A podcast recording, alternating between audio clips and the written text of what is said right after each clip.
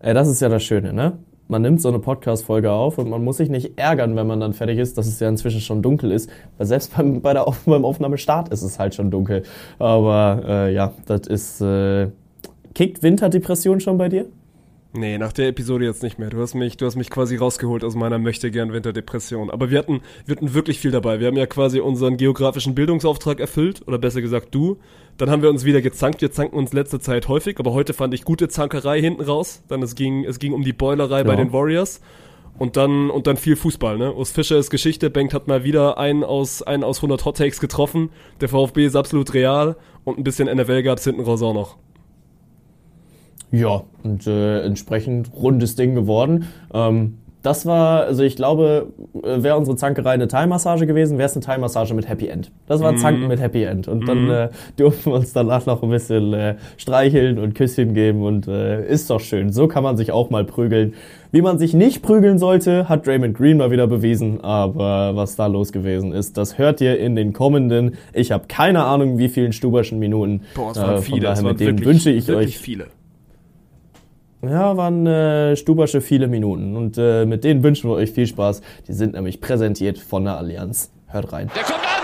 Mach ihn! Mach ihn! Er macht ihn! Mario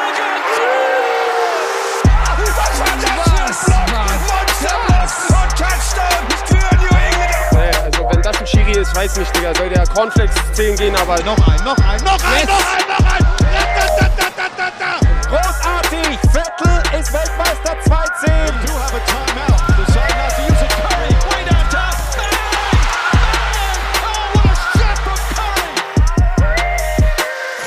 fertig. Mittwoch 17, 19. Herzlich willkommen zu einer neuen Folge frisch geschwäbeltes Kölsch. Ich habe mich gerade nochmal vergewissern müssen, weil wenn ich aus dem Fenster gucke, dann ist es wieder gefühlt 21 Uhr. Und das, obwohl wir noch nicht mal ansatzweise Dezember haben. Mich macht das, mich macht das irgendwie kaputt, ey. Hallo Bengt. Äh, hallo Martin und äh, schön, dass du direkt mal mit Winterdepressionen reinstartest. Ja, ich hatte, oh, dazu hatte ich glaube ich Montag einen Tweet gesehen. Schön, dass wir endlich wieder im Winter angekommen sind, wenn du äh, im Dunkeln aufstehst, im Dunkeln zur Arbeit fährst, im Dunkeln wieder einschlafen kannst, im Dunkeln von der Arbeit wegkommst, äh, im Dunkeln dein, dein Essen machst, die Dunkelheit bekommst und äh, willkommen im Winter. Und ich glaube, so fühlen sich gerade tatsächlich auch viele Leute. Aber ja, mein Gott, bringt die Jahreszeit halt mit sich, ne? Ich habe ja zumindest noch das Privileg, dass ich nicht im Dunkeln aufstehen muss, weil ich ein bisschen länger schlafen kann, gerade zur Zeit.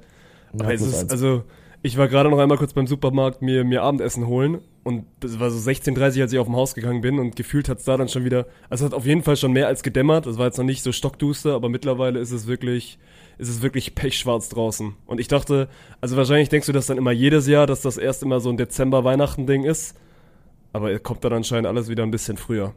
Ja, nee, bei mir ist da der, äh, der Knackpunkt immer äh, Zeitumstellung. Also wenn es dann letztes Oktoberwochenende auf Zeitumstellung geht, weil da wird ja nochmal eine Stunde geklaut. Da wird es ja dann eine Stunde früher dunkel. Und da bin ich dann immer im Modus, ach komm, jetzt ist sowieso alles scheißegal und äh, jetzt guckst du das erste Mal einen Weihnachtsfilm und ziehst deine Weihnachtspullis an, mir, mir vollkommen Lachs.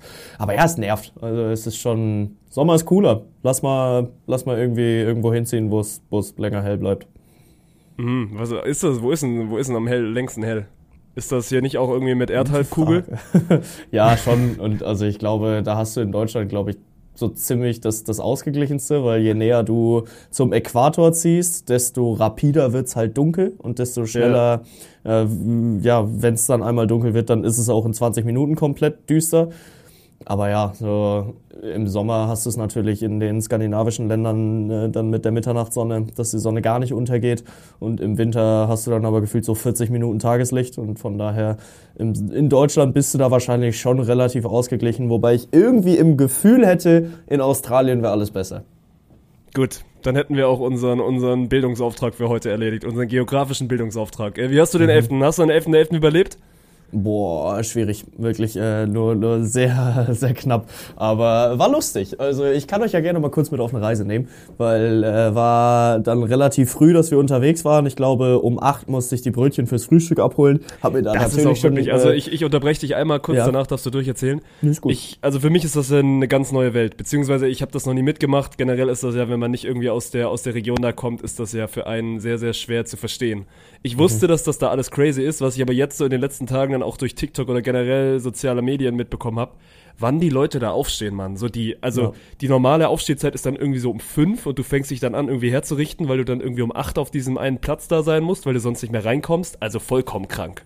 Ja, gut, okay. Also da ist halt die Frage, wie, wie du es machen möchtest, weil du hast drei, vier, fünf Spots in Köln, wo du hin kannst. Und ja, da solltest du auch relativ früh sein, weil sonst ist halt dicht. Aber äh, so Leute in dem Alter unserer eins, die äh, machen es meistens so, dass du irgendwann dich Richtung acht, neun zum Frühstücken triffst und dann reicht's ja, je nachdem wie aufwendig dein Kostüm ist, wenn du halt um sieben aufstehst. Und für normale Menschen ist sieben ja auch eine relativ normale Aufstehzeit. Für mich ist es auch mitten in der Nacht. Also ich habe mir dann halt äh, einen Wecker gestellt und ein Bierchen aufgemacht.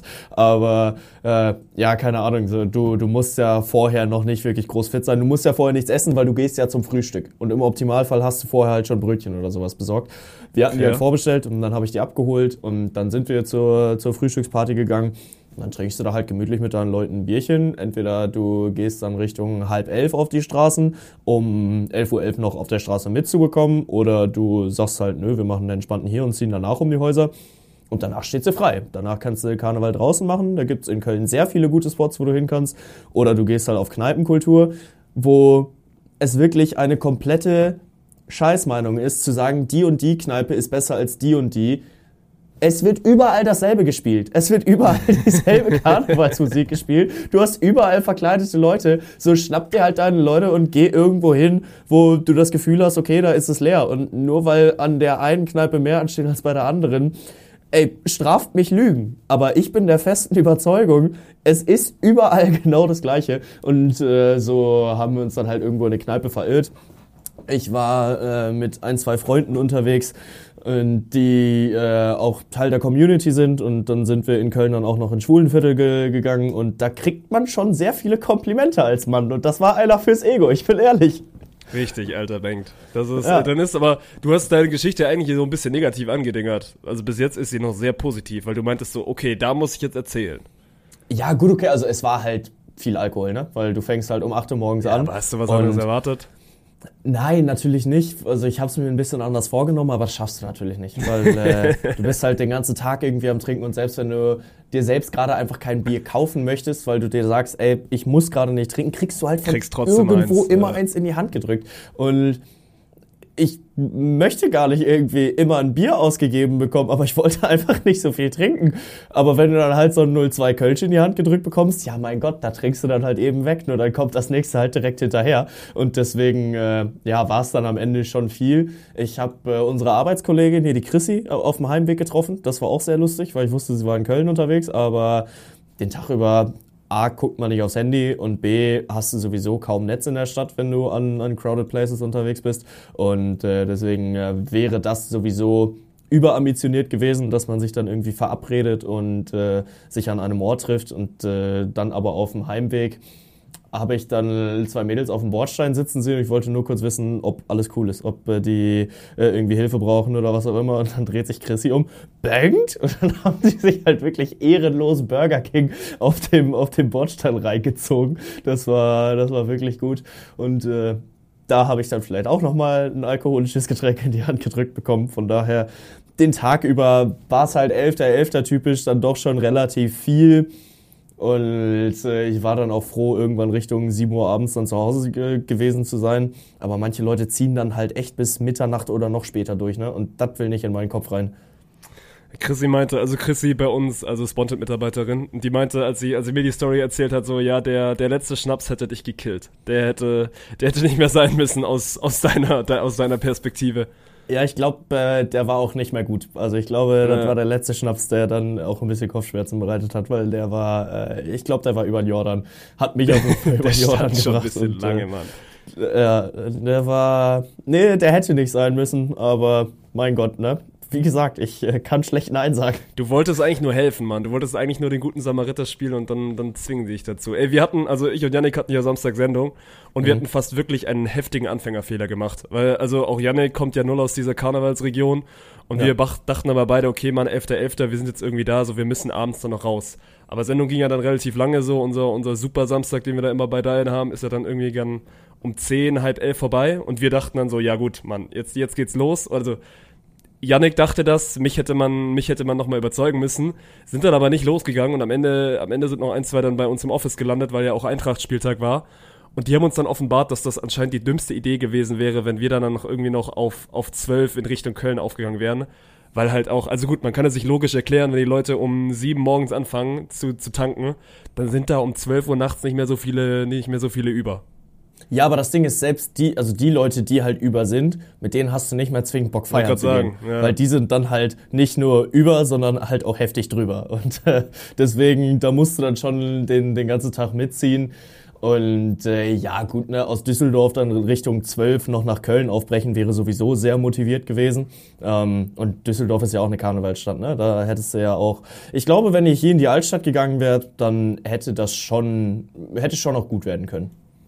Ja, das ist aber dann wieder eine andere Geschichte, weil eigentlich, also das war auch so ein bisschen 31er Move von mir, weil wir hatten uns eigentlich am Wochenende davor schon verabredet, dass wir, dass wir probieren, so ein bisschen Karneval mitzunehmen, weil wir, wie gesagt, beide noch nie, noch nie da irgendwie Erfahrung gesammelt haben. Wobei, also doch eigentlich ist Erfahrung sammeln das richtige Wort, weil es ist eine, eine Erfahrung, was mir viele immer erzählen, dass du da mal Karneval in Köln oder so in der Region mitmachen musst. Aber ich Safe. war dann quasi, ich war dann Freitag davor mit alten Schulkollegen draußen bei uns. Und dann hier wäre so ein Klassiker, ja Mann, ich mache wirklich nicht so lang, weil ich Samstag ja dann arbeiten muss und Samstagabend dann eigentlich raus möchte. Freitag dann ist es, ist es zu lang gegangen. Und ich dann wirklich so, Yannick kommt bei uns ins Office rein am Samstag, am Samstagvormittag, wir treffen uns so. Und ich habe wirklich so, eine Minute war er da, ich so, Yannick, ich muss dir jetzt sofort die Wind aus die Segel nehmen. Es ist einfach nur fair, dass ich dir sofort sage, ich werde heute Abend nirgendwo mehr hingehen. Und du hast wirklich in seinem Gesicht dann einfach so gesehen, wie da so der, der letzte Funken Freude aus seinem Gesicht gewichen ist. Aber wir haben uns dann da trotzdem einen schönen Abend gemacht. Ja, der arme Yannick, muss man wirklich sagen. Also letzte Woche hat Da wurde er ein sich bisschen schon von so mir verkauft, gefreut. das stimmt. Ja. Ja, und diese Woche brichst du ihn dann schon wieder. Von daher, also ich würde mal sagen, du hast allmählich mal Bringschuld, dass äh, du den Yannick auch mal ausführst in Düsseldorf. Aber vielleicht finden wir ja auch dann einfach mal ein Datum, wo ich dann auch Zeit habe und dann komme ich auch Oh, mit. wir machen einen Ähm, flotten Dreier draus. Ja, safe. Also da, das sehe ich schon, dass wir da nochmal eine Runde um die Häuser ziehen. Vielleicht bietet sich nicht diesen Samstag an, sondern die Woche drauf, weil da spielt auch Fortuna gegen Schalke. Da habe ich äh, eine Karte für und da bin ich dann sowieso hier in Düdo und danach äh, könnte man sich ja vielleicht noch auf ein Altbier treffen. Auch wenn Alt echt scheiße schmeckt. Weißt du, wofür du keine Karte hast? Erzähl. Fürs EM-Finale. Und für jegliche andere EM-Spiele. Ja, ich schicke dich auch gleich nochmal ein bisschen rein in den Bruch. Wobei, das hat eigentlich die UEFA schon gemacht. Ja, also ich bin ein bisschen enttäuscht von dieser Ticketvergabe, ne? muss ich ja wirklich sagen, weil ich habe... Aber bist du, bist du enttäuscht oder bist du auch, also bist du, ich wäre verwundert an einer Stelle. Weil jetzt sag mal Ja, ganz schon. ehrlich, zu wie viel Prozent hast du damit gerechnet, dass du zumindest mal eins bekommst? Weil, das muss man ja auch mal dazu 96%. sagen, du hast dich jetzt nicht ja auf nur irgendwie zwei, drei Spiele beworben, sondern, ey, da waren ja, Ja, also- ein, zwei Anfragen offen. Ich hatte, glaube ich, zehn Anfragen auf Spiele, auf Spiele offen und halt auch nicht nur diese Fans First Kategorie, die ja komplett überlaufen wurde, ne? sondern teilweise Ja. auch mal Kategorie 3, Kategorie 2, wo dir dann gesagt wurde, hier hast du bessere Chancen. Und ich hatte mich auch mit vielen Freunden unterhalten, die sich auch beworben haben und keiner, wirklich absolut keiner hat irgendwelche Karten bekommen. So ein Kollege von mir hat gesagt, dass er einen Freund hat, der Karten bekommen hat. Also ist auch ein, ein guter Freund von mir, von daher da würde er mich nicht, äh, nicht anschwärzen. Aber also aus, dem, aus meinem weiteren Umfeld haben sich so viele Menschen beworben und niemand hat Karten bekommen. Und das ist schon wirklich ein bisschen sketchy. Ich habe ja dann auch so ein bisschen auf Twitter geguckt und auch da, normalerweise ist es so, wenn dann einer irgendwie drunter schreibt, Mann, ey, ich habe mich irgendwie auf 20 Karten beworben, keine bekommen, dann sind ja da drunter so meistens die Kommentare dann von den Leuten, die sagen, ha, so ich habe ich hab irgendwie noch eine ergattert. Und mittlerweile habe ich jetzt auch so schon ein, zwei mehr gesehen, die dann auch mal sagen, jo, ich hatte Glück, aber das waren dann auch so Leute, die sich irgendwie auf also auf fast jede Partie beworben haben und die haben dann am Ende irgendwie so eine rausbekommen. Also dann wirklich so Ja. ein, so ein One, One out of 50 Ding. Und ansonsten wirklich auch niemand. Also ich kenne, ich kenne keinen privat und bei mir haben sich auch aus dem Bekanntenkreis wirklich viele gerade jetzt hier auch auf die Spiele in Stuttgart beworben. Die sind auch alle leer ausgegangen. Ja, und vor allem geht's dann ja auch darum, dass du in Stuttgart teilweise halt Spiele hast, wo du einfach noch absolut keine Ahnung hast, wer spielt, Nein, wo ich Mann. mich wirklich frage, wer bewirbt sich denn da drauf? Also welcher Engländer, welcher Pole, welcher Spanier bewirbt sich denn auf D3 gegen D4 in Stuttgart? Keine Ahnung, welche Gruppenspiele in Stuttgart gespielt werden. Ähm, oder auch die Achtelfinals hier in Köln oder in Düsseldorf, wo ich mich halt wirklich frage, so, yo, wo kommt dieser riesen Run her? Weil auch da kenne ich richtig viele Leute, die sich darauf beworben haben, einfach weil sie gesagt haben, ey, EM in meiner Stadt, das muss ich mitnehmen. Und das ist halt Also das ist komplett irre, dass da niemand eine Chance hatte, so ein Ticket zu bekommen. Ich glaube, es ist fast so ein bisschen dieses Ding EM in einem großen europäischen Land, das infrastrukturell relativ geil ist und wo du quasi auch, egal aus welchem Land du jetzt irgendwie aus Europa kommst, eine gute Zeit hast. Deswegen glaube ich, ist der Run auf diese Tickets schon extrem hoch, gerade wenn du jetzt mal die letzten großen Ereignisse davor hast. Ne? Also EM 20, 2021 war ja quasi hier die Corona-EM, die dann irgendwie ja. aber auch verteilt war über, über, alle, also über alle Länder. Dann war, war Katar, da bist du hingeflogen, aber sonst auch nicht so viele. Davor war 2018 Russland, das ist auch jetzt nicht die fanfreundlichste WM gewesen. So, und da ist Deutschland 24 schon auch mal seit langer Zeit wieder so das erste riesengroße Fanturnier. Und deswegen, ja. also ich kann es ich kann's schon nachvollziehen, warum der Run da auf die Tickets so extrem groß ist. Muss dir aber auch sagen, ich habe ich hab noch nicht mit abgeschlossen, vor allem weil ich ja die erste Phase quasi sogar verpennt habe. Also ich habe mich dann letztendlich auf keine Tickets beworben. Ich glaube aber trotzdem, dass man dann, gerade wenn es dann in Richtung Turnierphase geht, wenn du wirklich willst und also selbst wenn du nicht in der, in der Lage bist, jetzt irgendwie horrende Preise zu zahlen, weil das würde ich ja niemals machen, aber ich glaube dann trotzdem, vielleicht auch, weil ich dann über, über durch Bundesliga-Zeiten da immer, eigentlich immer gute Erfahrungen gemacht habe, aber man, man kommt schon irgendwie in so ein Stadion rein. Ja, schon. Und es gibt ja auch noch, äh, noch weitere Bewerbungsphasen. Also die zweite beginnt ja, glaube ich, äh, jetzt in zweieinhalb bis drei Wochen, ähm, äh, Anfang Dezember da wird es dann wahrscheinlich einfach nochmal ähnlich laufen, nur dass man bis dahin halt weiß, wer wann wo spielt. Weil jetzt ist letzte Länderspielpause vor EM-Auslosung und äh, das heißt, die letzten Quali-Plätze werden jetzt vergeben. Da kannst du dann aber halt auch damit rechnen, dass der Run noch größer wird. Vor allem, nachdem äh, jetzt sich so viele Leute beworben haben und leer ausgegangen sind. Weil die werden sich ja alle nochmal bewerben und die werden sich alle auch nochmal äh, in, der, äh, in der Größenordnung bewerben. Plus die ganzen Leute, die vielleicht auch ein bisschen weiter weg herkommen, ähm, die jetzt vielleicht nicht gerade aus Frankreich, aus Polen, aus Dänemark, aus Holland kommen, sondern die dann vielleicht halt auch mal aus dem Norden von Norwegen anreisen müssten. Die wollen halt dann schon wissen, wann ihre Teams spielen. Okay, Norwegen, schlechtes Beispiel, haben sich nicht qualifiziert, aber ihr wisst, worauf ich hinaus will. So, es gibt ja ein paar Mannschaften, die haben Fans von ein bisschen weiter weg und äh, die würden sich dann ja eher mal auf Spiele bewerben, wo sie wissen, da findet was statt. Aber ich find's trotzdem komisch, weil das ist doch einfache Mathematik. Du hattest, glaube ich, also nach offiziellen Angaben waren es 11 Millionen Anfragen. Und ich glaube, am Anfang haben sie über 20 Millionen geredet oder irgendwas in die Richtung. Aber davon waren keine Ahnung, wie viele ähm, gültig. Und ich glaube, es waren am Ende so 11 Millionen Anfragen. Du hattest 1,2 Millionen Tickets in dieser, äh, in dieser Verkaufsphase. Rein mathematisch, 10% dieser, dieser Ticketanfragen müssten durchgehen. Selbst wenn es nur 5% wären. Und wie viele Leute kennen wir beide zusammen, die sich auf Tickets beworben haben und wie viele davon sind erfolgreich? Also ich würde mal sagen, ich habe mindestens in meinem Umfeld eine, eine, selbst wenn die sich alle auf, auf nur ein Ticket beworben hätten, aber die haben sich ja alle auf 20, 30 Tickets ja. beworben und dann kommen da ja 200, 300, 400 Ticketanfragen zusammen, wovon keine erfolgreich ist. Also das macht für mich mathematisch auch einfach keinen Sinn und das lässt mich das Ding auch ein bisschen hinterfragen. Ich glaube, also der einzige Punkt, den ich irgendwie nachvollziehen kann, ist es dieser extreme Run auf diese Fan, Fans First Tickets. Also es gab ja quasi vier Kategorien, so die, die unterste war diese Fan-Kategorie, da zahlst glaube ich 30 Euro pro Ticket. Da sind ja. schon auch die meisten draufgegangen, die ich kenne. Und dass die überlaufen sind, sind war klar. Ich kenne also ja. es gibt tatsächlich unterschätzt viele, gerade auf Twitter, vielleicht auch, weil du das dann irgendwie zur Schau stellst, die aber irgendwie dann, also diese teuren Tickets bekommen, aber dann gerade auch für so K.O.-Spiele, weil sich da dann vielleicht doch nicht so viele drauf beworben haben, weil du denkst halt schon nochmal zwei, dreimal häufiger drüber nach, ob du jetzt 300, 400 Euro für so ein Fußballspiel ausgibst, egal ja. ob es jetzt das EM-Viertelfinale ist. Und ich glaube einfach, der Großteil ist dann einfach irgendwie in diesen, in diesen Fans-First-Kategorien versandet. Und dass da dann ja. wahrscheinlich, da sind es ja dann auch nicht diese 5%, weil wenn du jetzt nee, mal klar. eine Statistik, die rausnehmen würdest, wie viele haben sich auf diese billige Kategorie beworben, da bist du ja dann in einem viel, viel niedrigeren Bereich. Ja, und ich hatte mich ja auch relativ früh schon auf diese Tickets beworben. Also ich glaube, ich war den Donnerstag, äh, als äh, das, das Fenster sich geöffnet hat, war ich direkt halt Aber das macht ja gar keinen, das macht ja gar keinen Unterschied. Ja, nee, es macht keinen Unterschied, aber da stand halt schon ähm, wenige Tickets verfügbar oder ja, okay. äh, sehr, sehr hohe Nachfrage, irgendwas in die Richtung. Also da war die Ampel schon auf Rot und das, obwohl ich eine Stunde nach Öffnung des, des Ticketportals halt drin war. Ja, und keine Ahnung, das, äh, klar, dahingehend hast du auf jeden Fall recht, dass es äh, da weniger Tickets gab und einen äh, sehr viel höheren Andrang. Aber also ich kenne ja trotzdem genug Leute, die sich auf Kategorie 2, Kategorie 3 beworben haben, zumindest Ja. mal für 1, 2 Spiele und auch, dass davon echt überhaupt keiner ein Ticket bekommen haben, hat. Also, ja, keine Ahnung. Ich möchte hier niemandem irgendwas vorwerfen, dass es da nicht mit rechten Dingen zugeht, aber es ist komisch. Es hat einen Fadenbeigeschmack. Und äh, wir, wir hoffen mal, dass sich das alles noch ein bisschen ändert. Äh, ich äh, hoffe auf jeden Fall, dass ich mindestens mal ein, ein Spiel im Stadion sehen kann, weil EM zu Hause wird halt einfach geil. Gehe ich von aus, Mann. Also, gehe ich wirklich von aus. Und vielleicht Ja. ist das jetzt irgendwie.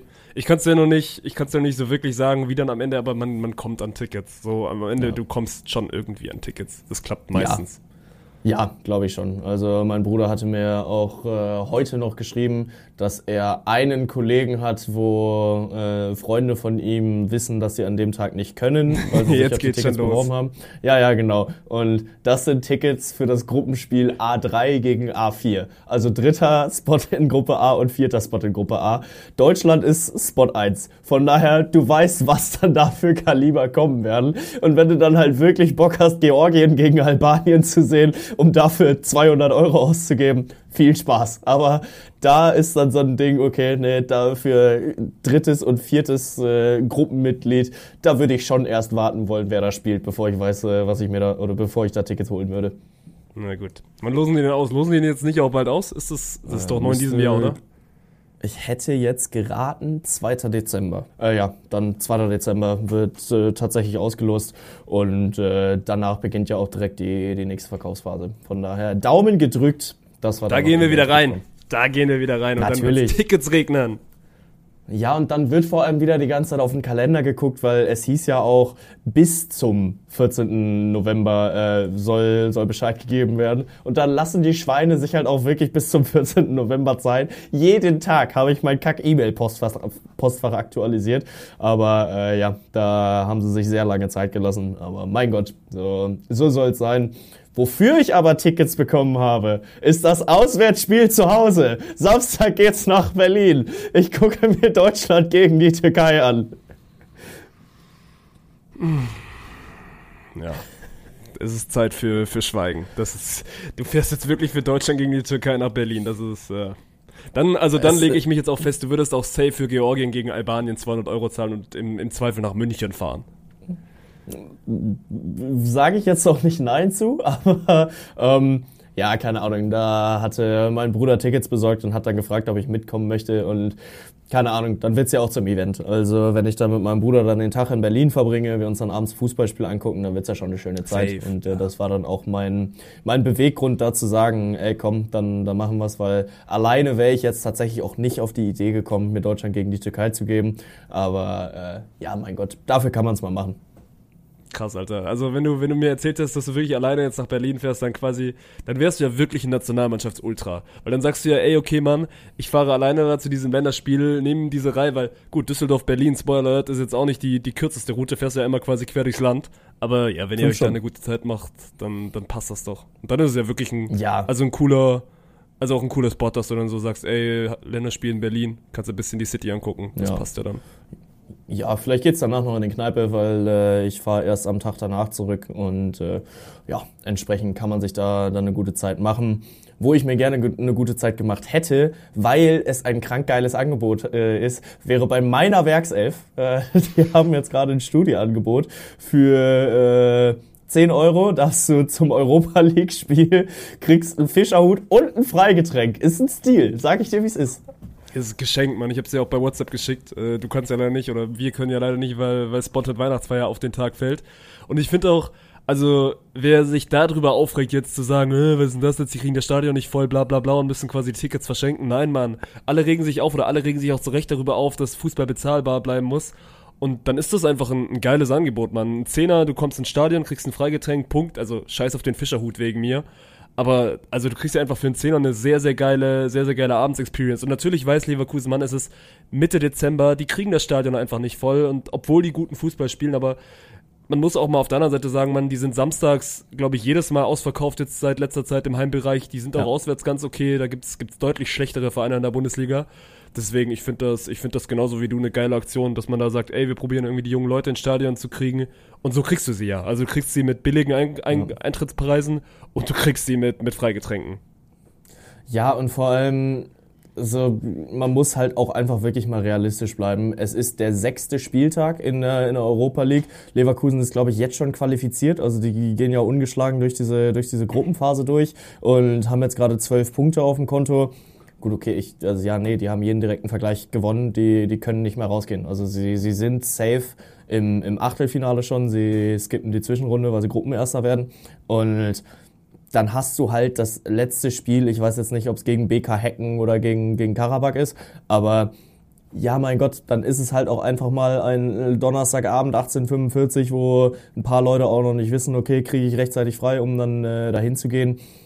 Liegt halt in der Natur der Sache. Ne? Und äh, klar wird dann aus Köln und aus Gladbach gerne auch mal ein bisschen schärfer geschossen. Sollen sie auch alle machen. Das gehört ja auch zur, zur Rivalität dazu. Aber im Endeffekt geiles Angebot und äh, Leverkusen. Davor kann ich nur meinen Fischerhut ziehen. Safe, Mann. Und weißt du, weißt du, für was Leverkusen auch verantwortlich ist, dass du mal wieder einen Hottake aus, aus Hunderten getroffen hast? Aus Hunderten, das ist schon wieder so eine Frechheit, ne? Habt ihr letzte Woche noch gesagt, äh, Urs, Urs Fischer wird es nicht ins neue Jahr schaffen und du dann, oh, oh, das ist aber jetzt wieder einer von Banks Hot Takes.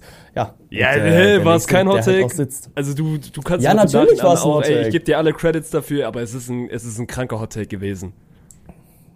Ja, also wenn man sich es rein sportlich anguckt und mal Union Berlin ausblendet und du halt 13 Niederlagen am Stück und dann ein Unentschieden siehst, dann ist es gar nicht mal so ein Hottake. Aber wenn man natürlich äh, auf Union Berlin selbst schaut, die jetzt Urs Fischer gefeuert haben, oder nicht gefeuert, es war ja eine, eine einvernehmliche Aktion, dass sie dann gesagt haben, jo, lass mal die Zusammenarbeit beenden, ist halt auch der logische Schritt gewesen. Und ich äh, bin froh um Union Berlin, weil ich glaube schon, dass sie die Trendwende schaffen können schwebt jetzt gerade natürlich auch schon seit ein paar Wochen ein bisschen dieses äh, Trainerwechsel dich äh, Bäumchen drüber, Fragezeichen, weil jetzt vielleicht Steffen Baumgart kommt und Urs Fischer dann zu, zum FC wechselt. Muss man mal noch gespannt sein, wie sich das dann weiterentwickelt. Aber ja, Urs Fischer ist kein Union Berlin Trainer mehr und man kann nur den Hut ziehen. Also bei allem, was der erreicht hat, kann man wirklich einfach nur den Hut ziehen, dass er dieses Union Berlin nicht nur in die Bundesliga geführt hat, sondern halt einfach auch in die Champions League. Und so wird seine Geschichte auch geschrieben werden und nicht anders. Ich verstehe trotzdem den Zeitpunkt nicht. Also ich kann es nicht nachvollziehen, dass du ihn dann nach, nach einem Ligaspiel in Leverkusen, klar, du verlierst das deutlich und du verlierst das auch spielerisch. Also ich habe das natürlich nicht angeguckt, aber es hieß dann auch irgendwie, Mann, das war irgendwie der nächste Offenbarungseid. Aber mein Gott, in Leverkusen kannst du verlieren. Champions League in Neapel war gut, war sehr gut, so spielen sie unentschieden. Gib ihm doch jetzt bitte diese Länderspielpause und dann gib ihm das Heimspiel gegen Augsburg.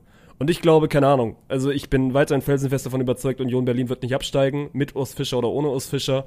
Ich bin halt sehr, sehr gespannt, weil mir gibt das fast so ein bisschen BVB nach Kloppo-Vibes die es in zehn Jahren geschafft haben, keinen so ansatzweise passenden Trainer zu ihrem Verein zu finden.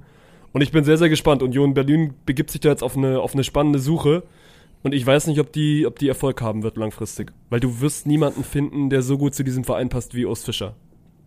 Das stimmt, aber solltest du es halt dieses Jahr schaffen, den Abstieg abzuwenden, kannst du deinen Verein halt auch langfristig wieder an deine Ansprüche anpassen. Weil ich bleibe dabei, ein Abstieg jetzt gerade wäre finanziell ein absoluter Horror für Union Berlin. Bei allem, was sie sich aufgebaut haben, so wie sie sich das Konstrukt aufgebaut haben, würde es in Liga 2 einfach kollabieren. Und ich weiß nicht, ob man, äh, wenn du gerade Champions League spielst, sich damit befasst hat, okay, machen wir die, die Verträge jetzt nur für die erste Bundesliga oder nicht. Ähm, weil wenn du dann halt plötzlich mit einem Leonardo Bonucci auf der Gehaltsliste, mit einem Robin Gosens auf der Gehaltsliste, mit einem äh, Kevin Volland auf der Gehaltsliste in Liga 2 absteigst, dann hast du scheiße nochmal Probleme. Und aus finanzieller Sicht musst du für den Verein etwas tun und musst du diesen Abstieg mit allen Mitteln verhindern. Und Union hat halt gekämpft. Union hat ja auch alles versucht und äh, es hat halt einfach nicht funktioniert. Und dann muss irgendwann der neue Schritt gegangen werden, der nächste Schritt gegangen werden. Und dann ist es meistens im Herbst. So wie viele Trainer sind jetzt in den letzten drei Monaten geflogen? Unfassbar viele. Oder in den letzten sechs Wochen. Verkürzen wir die, verkürzen wir die, äh, die Zeit. Seit, seit Anfang Oktober. Du hast ja jetzt gerade bei Osnabrück den Trainer äh, fliegen sehen, du hast bei Schalke den Trainer fliegen sehen. Der HSV hat sich mal noch nicht eingereiht, Überraschung. Ähm, und es ist ja das, das Standardschicksal von Bundesligisten und Zweitligisten, die sich im unteren Tabellendrittel aufhalten.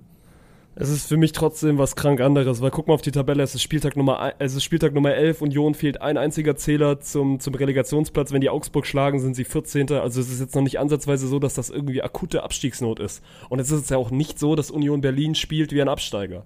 Also das stimmt ja nee, einfach total. nicht. Und das ist für mich auch was anderes, ob jetzt Schalke den Trainer rausschmeißt, die eh da seit, seit Jahren quasi Karussell fahren auf der Trainerposition oder ob Union diesen Schritt geht. Weil, ey, Urs Fischer war so ein bisschen Christian Streich in Leitmann. Da muss schon sehr, sehr viel passieren, dass du sagst, ey, wir setzen ihn vor die Tür. Und ich hätte mir, äh, also ich sage das und ich bin jetzt kein, kein kranker Union-Sympathisant. So im Gegenteil, ich finde das alles ein bisschen zu überkultet und, und äh, lach mir da auch manchmal so ein bisschen ins Fäustchen, wenn die ein Spiel verlieren. Und trotzdem glaube ich. Da lache ich mir doch einen Arsch ab. ich glaube, dass es langfristig die falsche Entscheidung ist, Mann. Weil es ist noch nicht so diese, diese Alarmstufe Rotstimmung, Mann. Es ist am Ende Spieltag Nummer 11, die werden noch so viele Spiele Zeit haben und ich glaube gerade, ich glaube auch, also es wird jetzt passieren, dass sie dieses Spiel gegen Augsburg gewinnen und dann werden alle wieder sagen, ja, huhu, guck mal, jetzt Trainer rausgeschmissen und, und plötzlich gewinnen sie wieder Spiele. Ich glaube, sie hätten das auch mit Urs Fischer gewonnen und dann wäre es so eine Saison gewesen, wo Union am Ende 14. wird. Die werden aber die Klasse halten, haben, haben sich in der Champions League und vielleicht ja dann auch noch in der Europa League irgendwie teuer verkauft. Und dann passiert das, so finde ich es jetzt, finde ich jetzt einfach sehr, sehr schade. Und vielleicht auch einfach, weil ich so ein bisschen diese, diese, diese Fußballromantik da geliebt habe, weil das ja, also es passiert ja nicht mehr, dass ein Trainer da von Liga 2 dann durch, durchführen darf in die Champions League. Ja, und vor allem halt, weil Urs Fischer auch einfach immer so auf dem Boden geblieben ist und weil er zu jeder Zeit auch den Kampf angenommen hat und weil er auch gesagt hat, gemeinsam schaffen wir das und wir, wir ziehen nur unseren Kopf aus der Schlinge raus ich gehe da aber tatsächlich ein bisschen gegen. Ich bin äh, sogar ein Freund von dem Zeitpunkt. Also ich finde, der Zeitpunkt ist jetzt genau richtig gewählt weil es ja aber auch einfach ein beliebter Zeitpunkt ist. Also so viele Trainer werden ja, ja aber von der er ist, er ist nur dann entlassen. richtig gewählt, wenn du, aber er ist ja nur dann richtig gewählt, wenn du sagst, ey, wir wollen ihn wechseln. Und dann, ich, ich pranger diesen Gedanken schon an. Ich glaube, du hättest niemals, du hättest ihn niemals wechseln dürfen. Ich sag auch immer noch, der BVB hätte damals niemals Klopp gehen lassen dürfen, auch wenn sie damals 18. waren. Ja, aber das war ja Klopps Entscheidung. Das war ja Klopps Entscheidung. Er hat gesagt, ich kann diesem ja, Verein nicht mehr das gut, geben. Fischer sagt auch, das ist so ein bisschen seine Entscheidung. Aber am Ende ist ja, also ein Mensch trifft ja auch immer eine Entscheidung, je nachdem, wie so die Gesamtstimmung in, in diesem Verein ist. Und man hat ja schon gemerkt, ey, okay, bei Union rumort es ein bisschen mehr, auch wenn die immer gesagt haben, klar, wir stehen hinterm Trainermann. Da gab es auch ein, zwei Stimmen, die laut geworden sind. Ich glaube, wenn du generell in, in Köpenick so ein bisschen mehr die Ruhe bewahrt hättest, dann, dann hätte auch Urs Fischer gesagt, so natürlich mache ich weiter, weil dem, dem wird das da ja auch schon, ist jetzt ja nicht so, dass der vom Hof gejagt werden muss. Der hat das ja auch schon gerne gemacht, nehme ich an. Ja, total, aber also trotzdem sehe ich seinen Punkt, dass er sagt, ich kann dieser Mannschaft nicht mehr das geben, was wir brauchen, um uns aus dieser sportlichen Krise zu, zu befreien. Weil da waren genug Spiele, wo sie das Ruder hätten rumreißen können. Da waren genug Momente, wo Union wieder auf die richtige Spur hätte kommen können. Aber sie haben es einfach nicht geschafft. Und wenn es die Entscheidung des Trainers ist, was es damals bei Klopp zu 100 Prozent war, weil Hans-Joachim Watzke wäre wahrscheinlich erst an Spieltag 30, wenn sie noch auf Rang 17 auf, äh, noch auf Rang 17 rumgelaufen wären. Dann hätte Hans-Joachim Watzke mal gesagt, okay, wir müssen jetzt wirklich akut was tun und haben ihn rausgeworfen. Aber Kloppo wollte nicht mehr. Er hat gesagt, okay, wir, wir reißen das Ruder jetzt rum aber danach ist es Zeit für eine, für eine neue Ära. Und natürlich ist diese neue Ära nicht so erfolgreich gewesen, wie sie es damals war. Und ich finde den Vergleich auch treffend, dass äh, Union sich auf einen ähnlichen Weg begeben könnte. Weil ich sehe es auch nicht, dass da jetzt ein Trainer kommt, der, der so sehr zu Union passt wie, äh, wie Urs Fischer. Aber ich glaube halt trotzdem, dass wenn du als Trainer diese Einsicht hast, dass du dann auch den Weg gehen musst. Und ich persönlich finde, dass, dass es in Union äh, in Berlin wahnsinnig ruhig geblieben ist. Also in Köpenick hat keiner den Trainer-Rausschmiss gefordert. So von außen wurde immer nur vorsichtig gefragt, ja, aber wie lange geht das denn noch gut? Wie lange könnt ihr denn noch? Und wie lange könnt ihr noch die, die Füße stillhalten? Aber keiner von den Fans hat's gefordert. Keiner von den Offiziellen hat äh, irgendwie Urs Fischer angezählt. Also ich, ich finde es genau richtig, so wie es gelaufen ist. Gut, werden wir, werden wir vielleicht in Miss, also da kannst du auch nicht nach der Saison drauf picken, da musst du wirklich so gefühlt dann in, in zwei, drei, vier, fünf Jahren nochmal drauf zurückkommen und schauen, ob das dann, ja, ob ja. das dann der richtige oder der falsche Schritt war, weil das kannst du, selbst wenn die jetzt gegen Augsburg gewinnen, kannst du ja nicht anhand eines Ergebnisses irgendwie festmachen. Äh, doch, 100 Prozent, weil dann sind sie doch 14. ja, und am zwölften Spieltag ist ja bekanntlich, da sind schon viele Vereine abgestiegen am zwölften Spieltag. Ja, total. Das äh, ist absolut richtig. Also bei Schalke damals war es tatsächlich richtig, aber das, das war auch stimmt, ein, ja. ein, bisschen eine andere Situation. Ey, das habe ich gelesen. Das ist also es ist ja eins zu eins dieselbe Ausgangslage, ne? So gleiche Punktanzahl, ja, gleiche Spielanzahl, Köln. gleiche Toranzahl. Aber mit Köln, glaube ich, das ist nicht Union. Obwohl, nee, doch, stimmt. Du hast recht. Doch, äh, mit Union. Mit, Union Berlin. Ja, naja. Ja, äh, Gleiche, also auch 11 zu 26 im Torverhältnis, beide, beide Mannschaften. Aber gut, Gut, ne, auch hiermit da confirmed, Union wir wird uns, nächstes Jahr zweite Liga spielen. Jein, weil denk mal dran zurück in dieser Abstiegssaison. Da stand Schalke auch am 17. Spieltag, glaube ich, also nach der Hälfte der Saison, mit sieben, acht, neun Punkten auf dem, auf dem letzten Rang. Und Mainz hatte genauso viele. Mainz hat zwei, drei Jahre später wieder in Europa gekratzt, weil Bo Svensson einfach ein fucking geiler Typ ist, ähm, der ja jetzt aber auch schon seinen Hut nehmen muss. Der auch nicht mehr da seinen ist. Hut genommen hat. ja. Nee, aber also Mainz hat ja den Turnaround dann geschafft und von daher, ich glaube dran, dass wir der Abstiegskampf könnte wirklich so intensiv wie, was heißt wie lange nicht mehr, der war die letzten Jahre immer intensiv, aber ich glaube, dieses Jahr könnte es sich auf einen 4 bis 5 Kampf um die letzten drei Plätze äh, hinauslaufen. Ja, und mir wird ja das erste Mal scheißegal sein. Das ist äh, absolut richtig, weil äh, Girassi ist wieder da und Stuttgart ist sowas von real. Oh, und ich habe am Samstag, ich bin zurückgefallen in alte Muster, weil, also, stimmt, du hast mich eigentlich noch nie, wir haben, also wir haben schon mal so ein bisschen 96 zusammen geguckt, wir haben aber eigentlich noch nie zusammen, zusammen VfB geguckt, also du weißt gar nicht, wie ich bin, wie ich bin, wenn ich Fußball schaue, weil ich bin mittlerweile, früher war Ja, ich ich mal echt viel mit, im Heidenheim-Spiel ja erlebt. Ja, aber Also da die war ja auch, Halbzeit. aber w- gut, dann, dann beschreib das mal aus deiner Perspektive, wie habe ich das Heidenheim-Spiel geschaut? Du hast auf jeden Fall vor deinem äh, 7 Zoll iPad sehr äh, intensiv geklebt und hast dir jede Szene nochmal genau angeguckt und bist sehr viel rumgetigert. Du bist sehr viel vorm, vorm Bildschirm rumgetigert und äh, in jeder Situation, wo Stuttgart einmal den Ball hatte und über die Mittellinie gekommen ist, oh, jetzt klingelt's, jetzt klingelt's. Nein, ist das der dümmste Mensch der Welt? Wie kann er denn so einen Pass spielen oder irgendwas in die Richtung? Und dann Das ist äh, übertrieben. Eine, eine Situation gab's, wo, wo Waldemar Anton ein 1 gegen 3 verteidigt Ja, da hat. war er und kurz der sich, beste äh, Verteidiger der Welt. ja, richtig. Da, da steht er dann dazwischen und macht halt einen Passweg zu und wird dann wirklich einfach abgeschossen vom Heidenheimer. Und äh, Martin steht da, ey, ich bin mir sicher. Waldemar Anton ist der beste Verteidiger der Welt. Eins gegen drei. Und der klärt diese Situation. Wirklich, Waldemar Anton war in dieser Situation einen Meter vom Ballon d'Or entfernt, wenn es nach Martin geht. Deswegen verstehe ich auch nicht, warum er nicht zur Nationale fährt. Aber das ist jetzt ein anderes Thema. Ich fand mich, ich fand mich beim Heidenheim-Spiel wirklich relativ ruhig, weil ich, ich habe nicht viel rumgeschrien. Klar, ich tiger dann so ein bisschen im Raum rum und, und, und rede dann immer mal wieder, weil ich ein bisschen Luft ablassen muss. Aber das Dortmund-Spiel war anders, Mann. Weil das war mit das Beste, was ich, glaube ich, wirklich, und das habe ich jetzt in der Saison schon häufig gesagt, das Dortmund-Spiel war wirklich mit das Beste, was ich in den letzten zehn Jahren vom VfB gesehen habe. Das war, Digga, du hast das, also ich weiß nicht, ob du das Spiel gesehen hast, du hast diesen BVB an die Wand gespielt. Und ich konnte Ja. es nicht fassen, dass du dich nicht, dass du dich nicht belohnst. Und dann kam es, wie es kommen muss. Du kassierst wirklich mit dem ersten Ballkontakt von Niklas Füllkrug das 0-1 und trotzdem auch das bringt dich nicht raus. Und habe ich in diesem Studio rumgeschrien. Vor allem, also Yannick war schon da und Yannick war damals hier, war halt Regisseur bei uns dann quasi im, im, im Dein Studio. Der hat mich, glaube ich, noch nie Fußball gucken sehen. Der dachte, glaube ich, auch so, oh, was ist mit dem los? Und äh, ja, als Girassi dann kam und, und kam, sah und siegte, dann, ey, dieser Verein ist weiterhin real. Und das ist ja dann gerade, wenn wir vielleicht dann auch wieder jetzt am Ende der Saison drauf gucken, man, das Spiel kann auch ein Knackpunkt sein, ne? weil du verlierst gegen Hoffenheim, du verlierst gegen Heidenheim und das fängt so ein bisschen an zu bröckeln, so die ersten, die ersten schwäbischen Bruttler kommen schon wieder raus und sagen, ja gut, doch, so, so real ist dieser Verein doch nicht. Und dann kriegst du es halt hin, wirklich deine beste Saisonleistung gegen, gegen Dortmund. Man, und Dortmund war die letzten Wochen gut. Dortmund hat am Mittwoch Newcastle geschlagen, klar gegen die Bayern. Gut, gegen die Bayern waren sie nicht gut, aber davor haben sie jedes Spiel gewonnen. Auch auf eine, auf eine komische Art und Weise. Gegen Newcastle, ey, Wo wir stark auch gespielt. immer gesagt haben, da waren sie nicht gut. ja, aber sie gewinnen Spiele. Es geht ja dann am Ende darum, sie gewinnen Spiele. Ja.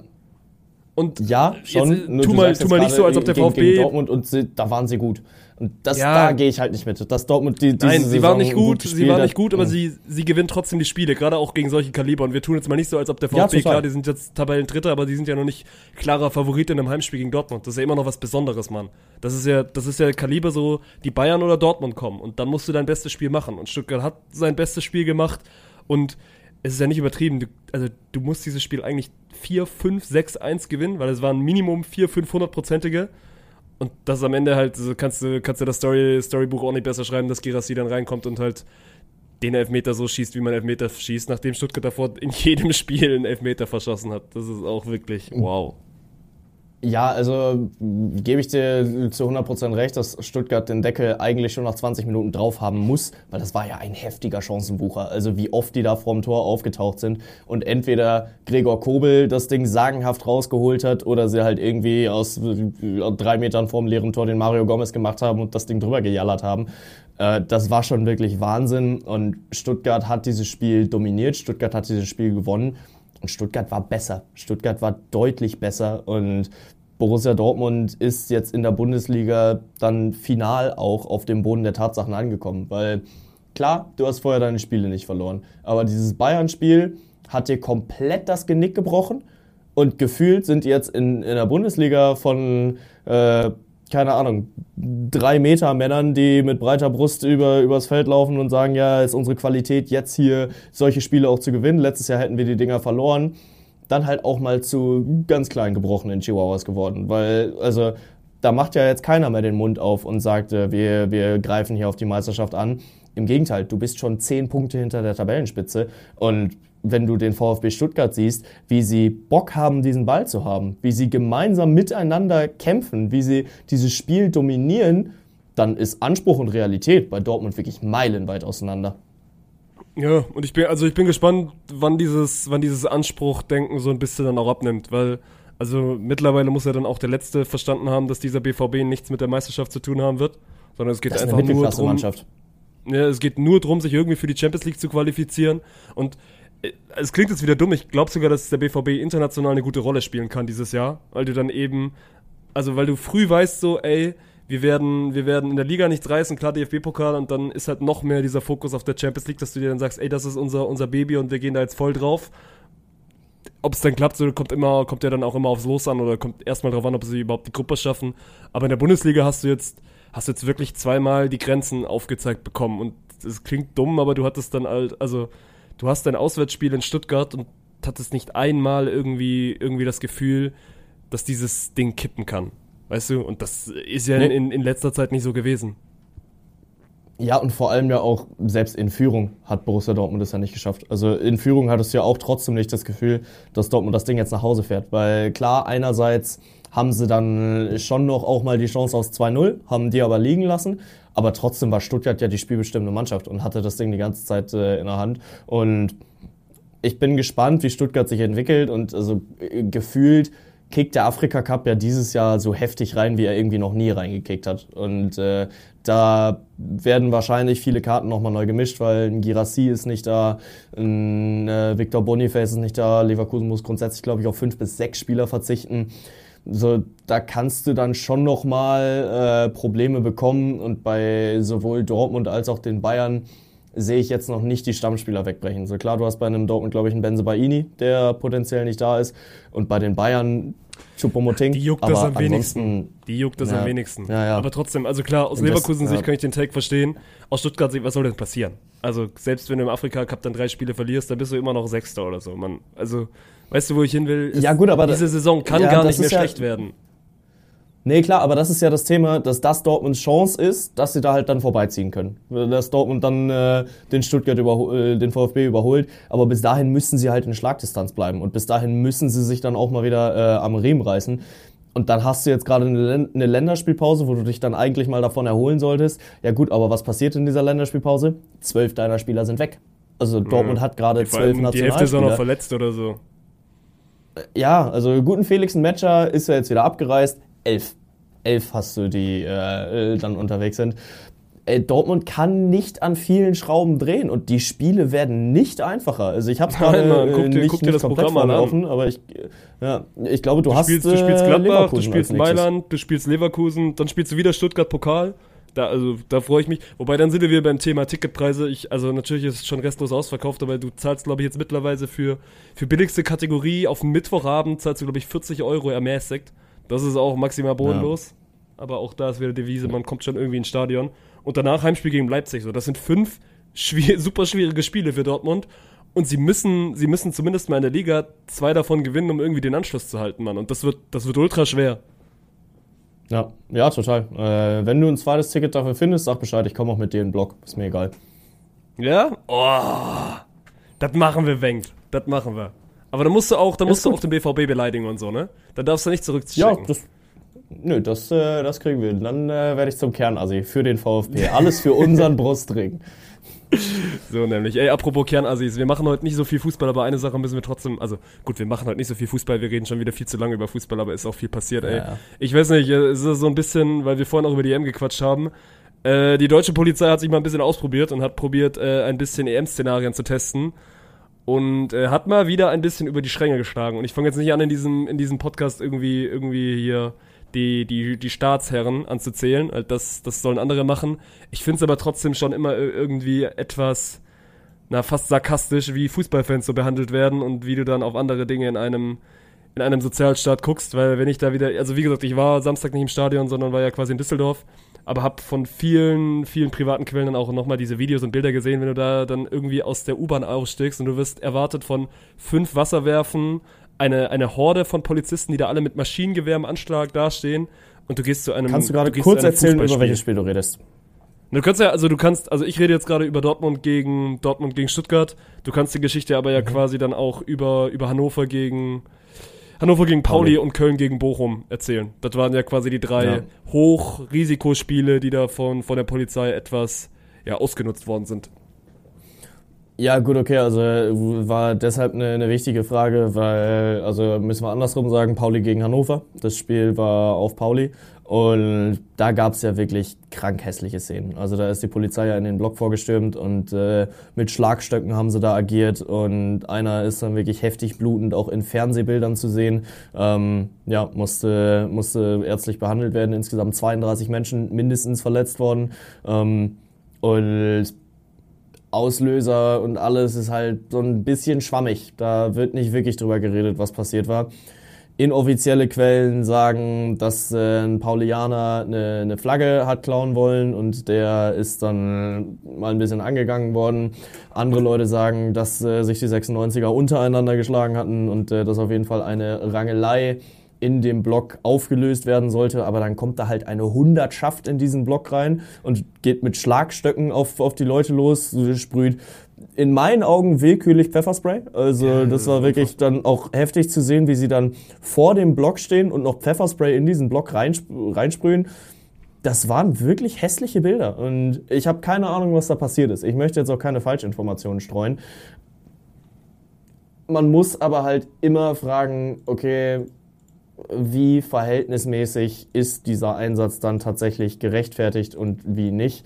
Weil wenn man sich diese Videos anguckt, das war, also das war krank. Das hatte bürgerkriegsähnliche Zustände. Und auch egal, also egal was da passiert ist, nichts rechtfertigt das Einsetzen. Und ich will gar nicht jetzt über die einzelnen Fälle an sich reden, sondern es, also du hast ja gemerkt, so auf diesem Spieltag steht irgendwie drauf, wir zeigen jetzt nochmal Präsenz und dann war irgendwie, glaube ich, auch eine Woche vorher war so in Hamburg einmal quasi ein, ein Test, wie es denn ist, wenn, wenn dann quasi äh, EM wäre und die Polizei hat da quasi getestet. Und das war ja dann einfach nur irgendwie so die, also die Fortführung dieses Tests in einem normalen Bundesligaspieltag. Aber wenn das der Test ist, dann mache ich mir auch so ein bisschen Sorgen, was denn dann so, so nächstes Jahr im Sommer los ist. Weil willst du dich wirklich von der Seite zeigen, dass du dann quasi hier dein, dein großes, angepriesenes Fußballfest feierst und dann werden da hier irgendwie Fans aus aller Welt mit Maschinengewehren empfangen und das ist ein super Gefühl, ey. Daumen hoch. Ja, und also die Frage ist ja auch immer, was möchtest du damit erreichen? Du möchtest doch eigentlich nur erreichen, dass sich alle ein bisschen sicherer fühlen und dass die Polizei dahingehend äh, Präsenz zeigt, dass sich die Leute halt friedlicher verhalten und einschreitet, wenn es äh, wenn's nicht anders geht. Aber du hast ja jedes Mal das Gefühl, dass du ein Schwerverbrecher bist, wenn du zum Fußballspiel, äh, Fußballspiel fährst. Und da kann es ein Hochsicherheitsspiel sein oder kann auch ein komplett normales Spiel sein, was die Polizei da aufhört und wie sie die Menschen behandelt und auch nicht behandelt. Das ist äh, fühlt sich nicht immer geil an, wenn man da dann irgendwo unterwegs ist. Nee, gut. Aber das, das soll es dann auch für, für den Fußball gewesen sein, außer du hast noch ein super, super akutes Thema, was du noch unterbringen musst. Nö, aber bleiben wir doch bei den Kernassis und dann können wir doch auch direkt wechseln in die NBA, weil äh, da ist sich wieder ein bisschen handgreiflich angegangen worden. Und ich sage mal so, eine bekannte Persönlichkeit aus der Vergangenheit war dabei. Du musst dir vorstellen, ich, ich wache heute Morgen auf und also gerade wenn die Warriors spielen, dann gucke ich ja eigentlich morgens nicht auf mein Handy, weil ich dann auch nicht irgendwie gespoilert werden will. oder ich mach zumindest, ich lasse zumindest NBA-App zu und, und Kicker-App und sowas zu. Und trotzdem, ich bin dann, ich bin auch nicht mal auf Twitter gegangen, aber trotzdem hast du schon sofort gemerkt, oh, irgendwas ist in der Nacht passiert und gar nicht jetzt nur in der NBA, weil quasi, also Urs Fischer wurde ja auch am Morgen, morgen quasi entlassen und deswegen, dann merkst du ja quasi, dass dein Handy irgendwie rumort, dass da ein, zwei Infos, Infos drauf gehen. Dann gehe ich in dieses Recap rein und das Spiel, also diese Schlägerei, von der wir jetzt gleich reden, wir, also passiert, glaube ich, 90 Sekunden nach angepfiffen worden ist. Das, also es gab es noch nie so in einem Basketballspiel, da ist noch kein Punkt gefallen und die, die kriegen sich schon wieder alle in die Haare. Ja, und am Ende ist es, ist es mal wieder Draymond Green, der da mitten, mittendrin ist und ja, mal so ein bisschen wieder über die Stränge geschlagen hat.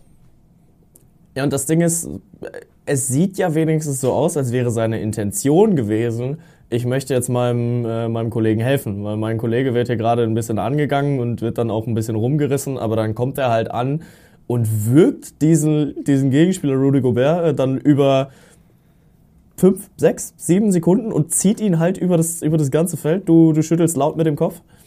Na, äh, also ich nicke eher mit dem Kopf. Dann hast du, hast du mein, ja, okay. mein Kopfnicken falsch interpretiert. Nee, also ich kann selbst, ich will ihn gern verteidigen, weil ich bin ein großer Draymond Green Fan, Mann. Für mich ist das immer noch, wenn der, also wenn er wirklich Leistung bringt und Peak Performance bringt, ist er immer noch für mich einer der besten in der NBA, der der mit davon mit dafür verantwortlich sein kann, dass dein Team Titel gewinnt, weil er genau dieser Spieler ist, der in der Defense eklig ist und irgendwie dann halt spielerisch da genau reinpasst. Aber also der hat sich wirklich in den letzten, und das ist jetzt nicht so ein Ding irgendwie in den letzten, nur in den letzten Tagen, man, der hat sich in den letzten Monaten und generell auch letzten Jahren einfach nicht mehr im Griff. So, das ist jetzt keine Eintagsfliege, dass sowas passiert. Und selbst wenn seine Intention die richtige ist, also davor ist es, ist es McDaniels gegen Clay Thompson, die kriegen sich irgendwie beim Rebound in die Haare und zerren so ein bisschen rum. Beide, beide werden ejected. Aber dann ist es irgendwie so, Draymond will helfen und aus dieser Hilfe, die ja einfach kurz sein kann, ey, eine Sekunde den Gegenspieler wegziehen und dann wieder loslassen, wird halt wirklich dieses, ich halte dich jetzt acht Sekunden im Würgegriff und es gibt eine ganz geile Kameraeinstellung, wo Steve Kerr, also der Warriors Coach, der sieht das und am Anfang ist es noch so fast so ein bisschen, ja, okay, Draymond zieht den halt raus und dann siehst du, wie sein, wie sein Blick sich verändert, weil er merkt so, ey, was macht der Mann? Der hält den da seit acht, acht, acht Sekunden irgendwie im Würgegriff und boy, ich bin, ich bin wirklich gespannt, weil also wenn die NBA durchzieht, ich hoffe es nicht, aber wenn sie durchziehen, musst du ihn für fünf, sechs, sieben Spiele, Spiele rausschicken. Wobei, gut, die NBA, was durchziehen angriff, wir haben, wir haben letztes, letztes Jahr über, über Ja Morant geredet, der irgendwie mit Waffen hantiert und dann irgendwie auch so fünf Spiele bekommt. Also mal gucken, wie viel, wie viel Strafe da jetzt kommt, aber es ist, ja, also macht dir halt auch das Spiel kaputt, Mann. Ja, gut, okay, man muss ja aber jetzt dazu sagen, du, du hoffst es nicht aus äh, sportlicher Perspektive, weil, also. Ich hoffe es aus, aus Fanbrille wenn, nicht, ja. Ja, ja, genau, weil wenn du dir anguckst, wie sich dieser Typ kernasozial auf diesem Feld verhält und äh, es ihm wirklich nur noch darum geht, dem anderen jetzt weh zu tun, weil äh, am Anfang gebe ich ihm die Intention, okay, er möchte seinen, äh, seinen Mitspieler beschützen, aber dann nach zwei Sekunden ist dann auch gut. Und wenn du dann halt ja, noch safe. weiter äh, zudrückst, dann hast du halt irgendwann auch ein, ein scheiß psychisches Problem und solltest deine Aggression mal in den Griff bekommen. Weil also Basketball ist jetzt nicht dafür bekannt, ein, ein wahnsinnig physischer Sport zu sein. Also es ist ja ein, ich glaube in der offiziellen Bezeichnung ein kontaktarmer Sport, also nicht kon komplett kontaktbefreit, aber also normalerweise geht es da ja ein bisschen harmloser zu. Aber wenn du dann halt deinen Mitspieler in, äh, beim Training eine Bombe ins Gesicht ziehst, wenn du dann äh, deinen, deinen Gegenspieler acht Sekunden lang wirkst, ey, sorry, da, da muss allmählich mal durchgegriffen werden. Und ich glaube auch tatsächlich, dass die NBA das tun wird, weil Wiederholungstaten finden die nicht ganz so witzig. So, ja, die erste Strafe gegen John Morant, die äh, ist dann noch ein bisschen äh, lappalig ausgefallen, aber dann, als er es in der Offseason wieder getan hat, da hat er ja 15 Spiele bekommen. Und äh, das tut seinem Team jetzt gerade auch nicht gerade gut. Und ich weiß nicht, bei den Warriors sieht's jetzt ja auch nicht so rosig aus. Nach einem wirklich guten Start, ich glaube, die sind mit 5-1 reingestartet, haben die jetzt einen, äh, einen 1-5-Run dann wieder gefressen und die stehen jetzt halt 6-6. Und so eine Strafe jetzt für einen deiner Starspieler, die kann dir richtig wehtun die kann dir wehtun, sie wird nicht wehtun, weil ähm, dafür ist es, ist es noch zu früh in der Saison und ich gebe auch aktuell noch nicht so viel auf den Rekord und ich bin auch weiterhin sehr überzeugt von diesem Warriors-Team. So also über Sportliche müssen wir reden, auch wenn die jetzt die letzten vier Spiele verloren haben. Mir geht es so ein bisschen um, also mir geht es so ein bisschen ums Ganze, weil eigentlich, du musst sehen, ja, was ist denn, was wäre denn eine gute Strafe? Was wäre eine angemessene Strafe? Für mich, ey, eigentlich musst du ihn für zehn Spiele rausnehmen. Also das wäre ja, das. Ja, also ich rede auch von 10 plus Spielen. Ja, wo du, wo du, wo du drüber reden musst und ich, ich kann mir nicht vorstellen, dass es passiert. Also äh, entweder, entweder lässt mich die N oder belehrt mich die NBA dann eines, eines Besseren, aber das wäre schon, das wäre schon extrem komisch, wenn es, wenn es denn jetzt passiert. Und ich weiß, klar, Draymond ist dann irgendwie Wiederholungstäter und der macht das nicht zum ersten Mal. Aber normalerweise ist die NBA, was so Strafen angeht, wirklich sehr, sehr, also immer hier am, am Minimum orientiert. Dass du sagst, ey, ja. du willst deine Superstars und Draymond ist ein Superstar in dieser Liga, du willst den nicht so lange rausnehmen. Deswegen, ich bin sehr gespannt. Und Entscheidung muss ja eigentlich, also Entscheidung muss heute oder, oder morgen kommen, weil sie morgen dann auch schon wieder spielen. Deswegen, äh, ja, pff, mal gucken. Wo wir, ob wir dann, ob wir dann nächste ja, Woche also über, über Draymond schon wieder reden dürfen oder ob er dann noch gesperrt ist. Ich würde mir dann aber auch von Vereinsseite halt ein Statement wünschen. Selbst wenn die NBA nicht so heftig durchgreift, du musst als Verein dann halt irgendwann mal deinen, deinen Spieler dann auch in den Griff kriegen. Ne? Und, ja, aber was, machst du, was willst du denn von Vereinsseite machen? Die, die Warriors werden ja nicht hingehen und sagen, ja gut, wir, wir sitzen jetzt, wir setzen jetzt unseren Spieler drei Spiele aus. Das musst du nicht machen, Mann. Am Ende ist es immer noch Profisport und du willst Spiele gewinnen. Sehe ich ein bisschen anders. Also Profisport gibt's auch in Europa und wenn sich da irgendein Bundesligist äh, zu einem anderen Verein wegstreiken möchte, dann setzt du den auch auf die Bank. Ein äh, Kolomoani musste dann halt auch mal draußen sitzen. Ein Usman Dembele wurde dann auch nicht mehr eingesetzt, als er dann irgendwann bockig war. Und dann sind die sportlichen Ziele zwar dadurch gefährdet, aber ey, ganz ehrlich, sportlich so krass hilft er, hilft er den Warriors gerade auch nicht weiter, weil da ist Stephen Curry und dann lange nichts. Ja, aber Draymond ist noch nie dein Scorer gewesen und für mich ist es dann trotzdem noch was anderes, ob du dich wegstreikst, weil dann hast du ja selber eine Intention, jetzt nicht dein Bestes für, dieses, für diesen Verein zu geben. Du kannst der Draymond nicht absprechen, dass er das Beste für diesen Verein möchte. Weil seine Intention, und das glaube ich ihm auch am Anfang, ist ja schon erstmal sein Team also seinem Teampartner einfach zu helfen. Und das siehst du ja auch ja, so. Er danach ja hat er halt einfach einen fucking Schaden. Ja, ja, natürlich. Danach dreht er dann irgendwie so sechs, sieben Sekunden durch, aber das, also du gehst jetzt ja nicht aus Vereinsseite hin und, und, und, und haust dann nochmal drauf. Wenn, dann muss die NBA regeln. Ob sie das macht, bin ich gespannt, aber die Warriors werden, werden einen Teufel tun und da irgendwie reagieren. Und das finde ich schade. Das, äh, ja, aber du kannst mir, nein, nein, nein, aber du kannst mir, du kannst mir nicht erzählen, dass die Bayern jetzt Harry Kane hat einen Aussetzer und, und beleidigt, beleidigt irgendwie seinen, seinen Gegenspieler aufs Übelste.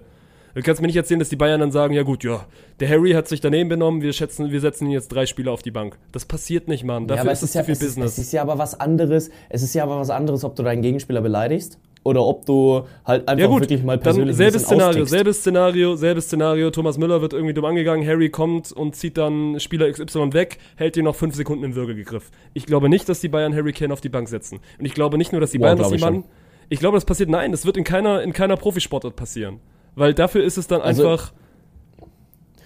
Es ist natürlich auch ein anderes Szenario, weil die DFL, wenn die sowas sieht, die verhängen dann halt auch schon mal eine Fünf-Spiele-Sperre. Und die ist ein bisschen schmerzhafter als eine Fünf-Spiele-Sperre in der NBA, weil eine NBA-Saison geht 82 Spiele und eine Bundesliga-Saison geht 34 Spiele. Tendenziell 82 plus X und Bundesliga ist auf 34 festgelegt. So, da sind fünf Wochen Spielpause, dann äh, fünf, äh, fünf Spieltage Pause, dann tendenziell halt anderthalb Monate, in denen du fehlst und in denen du deiner Mannschaft äh, nicht weiterhelfen kannst. Aber, Aber es geht ja ums also, Grundproblem. Es geht, oder es geht ja um die Grundthematik. Ich glaube nicht, dass ein, ein ja, Verein ein Verein von sich sagen würde, wir setzen, wir setzen unseren Spieler quasi absichtlich aus, weil er sich irgendwie in ein, zwei Sekunden falsch verhalten hat.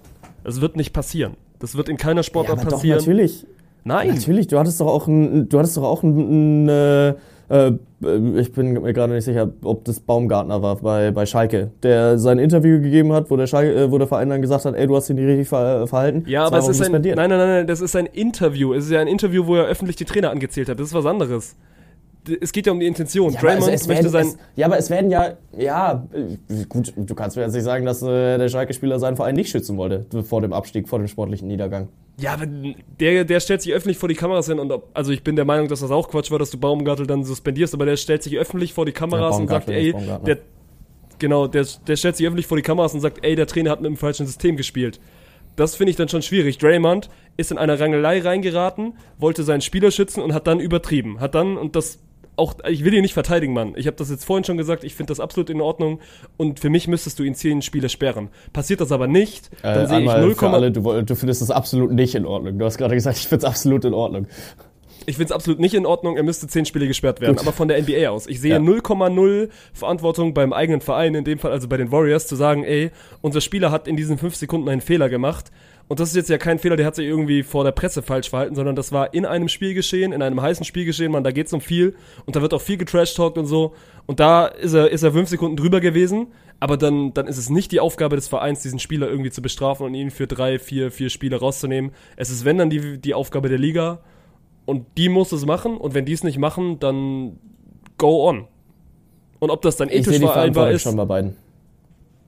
Ja, gut, ja, aber dann also ist ich, da, ich, das, ist, das ist dann klassisches Agree to Disagree, weil da werden wir dann, glaube ich, auch nicht, ja, also nicht mehr auf einen Nenner kommen. Nö, nee, auf keinen Fall, aber ist ja auch okay. Und äh, ja, ich bin erstmal gespannt, was die, was die NBA macht. Und äh, danach äh, werden wir sehen. Aber meiner Meinung nach ist der Verein auch verantwortlich für seine Spieler und äh, auch verantwortlich für die, für die Gesundheit seiner Spieler, für die mentale Gesundheit, für alles, was die, was die Spieler machen. Und würde es mir da wünschen. Also klar, auch nicht vergleichbar in, in solchen Momenten, aber die, die ganzen Man United-Spieler, die sich äh, in ihrem privaten Umfeld ein bisschen falsch verhalten haben und äh, wo es dann Ermittlungen gab wegen häuslicher Gewalt, wegen Übergriffen auf ihre eigene Freundin und was auch immer, die werden auch sofort suspendiert. Die Bro. dürfen für den Fall ja, halt aber jetzt übertreibst du, Mann. Jetzt, du, du vergleichst gerade häusliche Gewalt wie ein Mason Greenwood, der weiß nicht, was mit seiner Freundin angestellt hat und Draymond, der in einem sportlichen Rahmen fünf Sekunden mal drüber war. Weißt du? Das, ja, also, du kannst mir, ja du kannst, nein, nein, nein, du kannst mir nicht erzählen, dass das, das ist nicht ansatzweise dasselbe. Ich, ich, ich sage ja, dass es äh, schwer vergleichbar ist, aber es geht halt einfach darum, dass du siehst, was deine Spieler machen und dass es natürlich auch Auswirkungen auf deine, äh, auf deine sportliche Karriere hat. Und da finde ich, gehören die Vereine auch in Verantwortung gezogen. Aber ja, damit äh, können wir das Ding auch zumachen, weil also wir werden nicht auf einen Nenner kommen, äh, können aber über sportliche reden, weil warum ist denn bei den Warriors Steph Curry und lange nix? Also ist es zu viel Rotation? Sind es dann doch zu viele Stars auf einem Haufen? Also weder noch, die, die anderen, anderen scoren einfach noch nicht, aber das passiert auch in der NBA. Also das ist jetzt nichts, worüber, worüber man sich groß Sorgen macht. Dafür ist die Saison auch zu lang. Aktuell ist es Steph und gerade weil Clay, weil Wiggins, auch weil Chris Paul noch nicht so wirklich ihren Wurf treffen. Aber das ist ja, das ist ja das Schöne bei der NBA, dadurch, dass die Saison so lange geht und dass es so viele Spiele gibt, so das, das entwickelt sich dann auch. Deswegen ist ja ähnlich, ja. so Damian Lillard trifft gerade auch keinen Wurf bei den Bucks und da sagen dann auch noch nicht alle, oh, das ist jetzt ein, ein Bust-Trade gewesen, so. Deswegen gibt den mal allen Zeit. Das ist ja eh generell das Geile jetzt gerade so in dieser, in dieser Anfangsphase, dass sich das, es gibt Teams zum Beispiel jetzt, ich, ich rede viel oder ich höre viel, gerade mein Bruder ist auch großer Mavericks-Fan, so, die spielen gerade offensiv den, den Hurra-Basketball, gewinnen viele Spiele und ich entgegne ihm quasi jeden Tag, dass ich nicht glaube, dass die Mavs irgendwas mit dem Titel zu tun haben werden, weil eben noch so ewig hin ist. Und trotzdem, ich liebe diese Phase. Ich finde es auch geil, dass, dass ein, zwei Teams gerade overperformen. Ich finde es auch geil, dass ein, zwei Teams gerade einfach noch ein bisschen strugglen. So, du kannst auch in Richtung der Lakers gucken, die sind auch noch nicht wirklich da. Ich bin trotzdem felsenfest davon überzeugt, dass die Lakers in der, in der Postseason eine gute Rolle spielen. Deswegen, es ist, es ist noch viel zu früh, um über das Sportliche zu reden. Deswegen, keine Ahnung. Also wie mir können wir NBA gerne zumachen, weil NFL können wir, da können wir wirklich über Sportliche reden. Ja, und es ist ja vor allem halt auch eine, eine Phase in der Saison, wo, wo alle Leute dann immer heftig übertreiben, ne? Und wo, das kennt man ja in der Bundesliga-Saison auch. Also ich erinnere mich da wirklich jedes Mal verdammt ungern daran zurück, dass 96 mal nach vier Spieltagen auf dem dritten stand und Leonardo Bittencourt sich dann vor die, vor die Kamera stellt und sagt, also, wenn wir so weiterspielen, dann wird schon verdammt schwierig, uns zu schlagen. Aha. 15 Niederlagen später stehst du dann da und ich habe diesen Sky-Kommentator in meiner äh, in meinem Ohr. Und ich habe es bestimmt schon mal hier im Podcast geplagt. Er sagt, Zitat, und vergessen wir bitte Hannover 96 nicht, wenn es ums Thema Abstiegskampf geht. Ergo, also Resultat, vier Jahre Abstiegskampf, danach Abstieg, einmal wieder aufgestiegen, seitdem Liga 2. Ey, ganz ehrlich, scheiß auf diese ersten Saisonspiele. Das ist null repräsentativ. So, auch die Houston Rockets, dass die gerade jetzt noch äh, da oben, da oben mit, mitschwimmen. Das ist schön für die Fans und äh, sie dürfen sich da auch sehr gerne drüber unterhalten und sich hier an dieser Situation laben. Ähm, aber ja, mein Gott, äh, am Ende kackt die Ente, wie Frank Buschmann das Ding sagen würde. Und äh, Frank Buschmann hat aber auch viel zum Thema Football zu erzählen. Von daher, äh, lass uns darüber, lass uns eine Runde über, äh, über Sportliche reden, weil, ich bin ehrlich, ich habe die Hoffnung verloren. Nein, nein, nein, nein, nein, nein, nein, nein, nein. Ich habe mich wirklich die ganze Woche darauf gefreut, wie du mir jetzt äh, ein Szenario erzählst, wie die 3 und 6 Packers im Januar Playoff spielen werden. Ja, ich, ich sehe es nicht. Ich sehe es leider nicht mehr. Also ich habe nicht gegoogelt, welche Teams es nach 3 und 6 schon geschafft haben. Und äh, es ist ja auch nochmal was anderes, weil es da ein, zwei Jährchen äh, noch ein Spiel mehr gibt und es noch acht Spiele offen sind. Aber es wird verdammt schwierig. Also, äh, wenn wir acht Spiele gewinnen sollten, dann stehen wir 11-6. Dann sind wir in den Playoffs.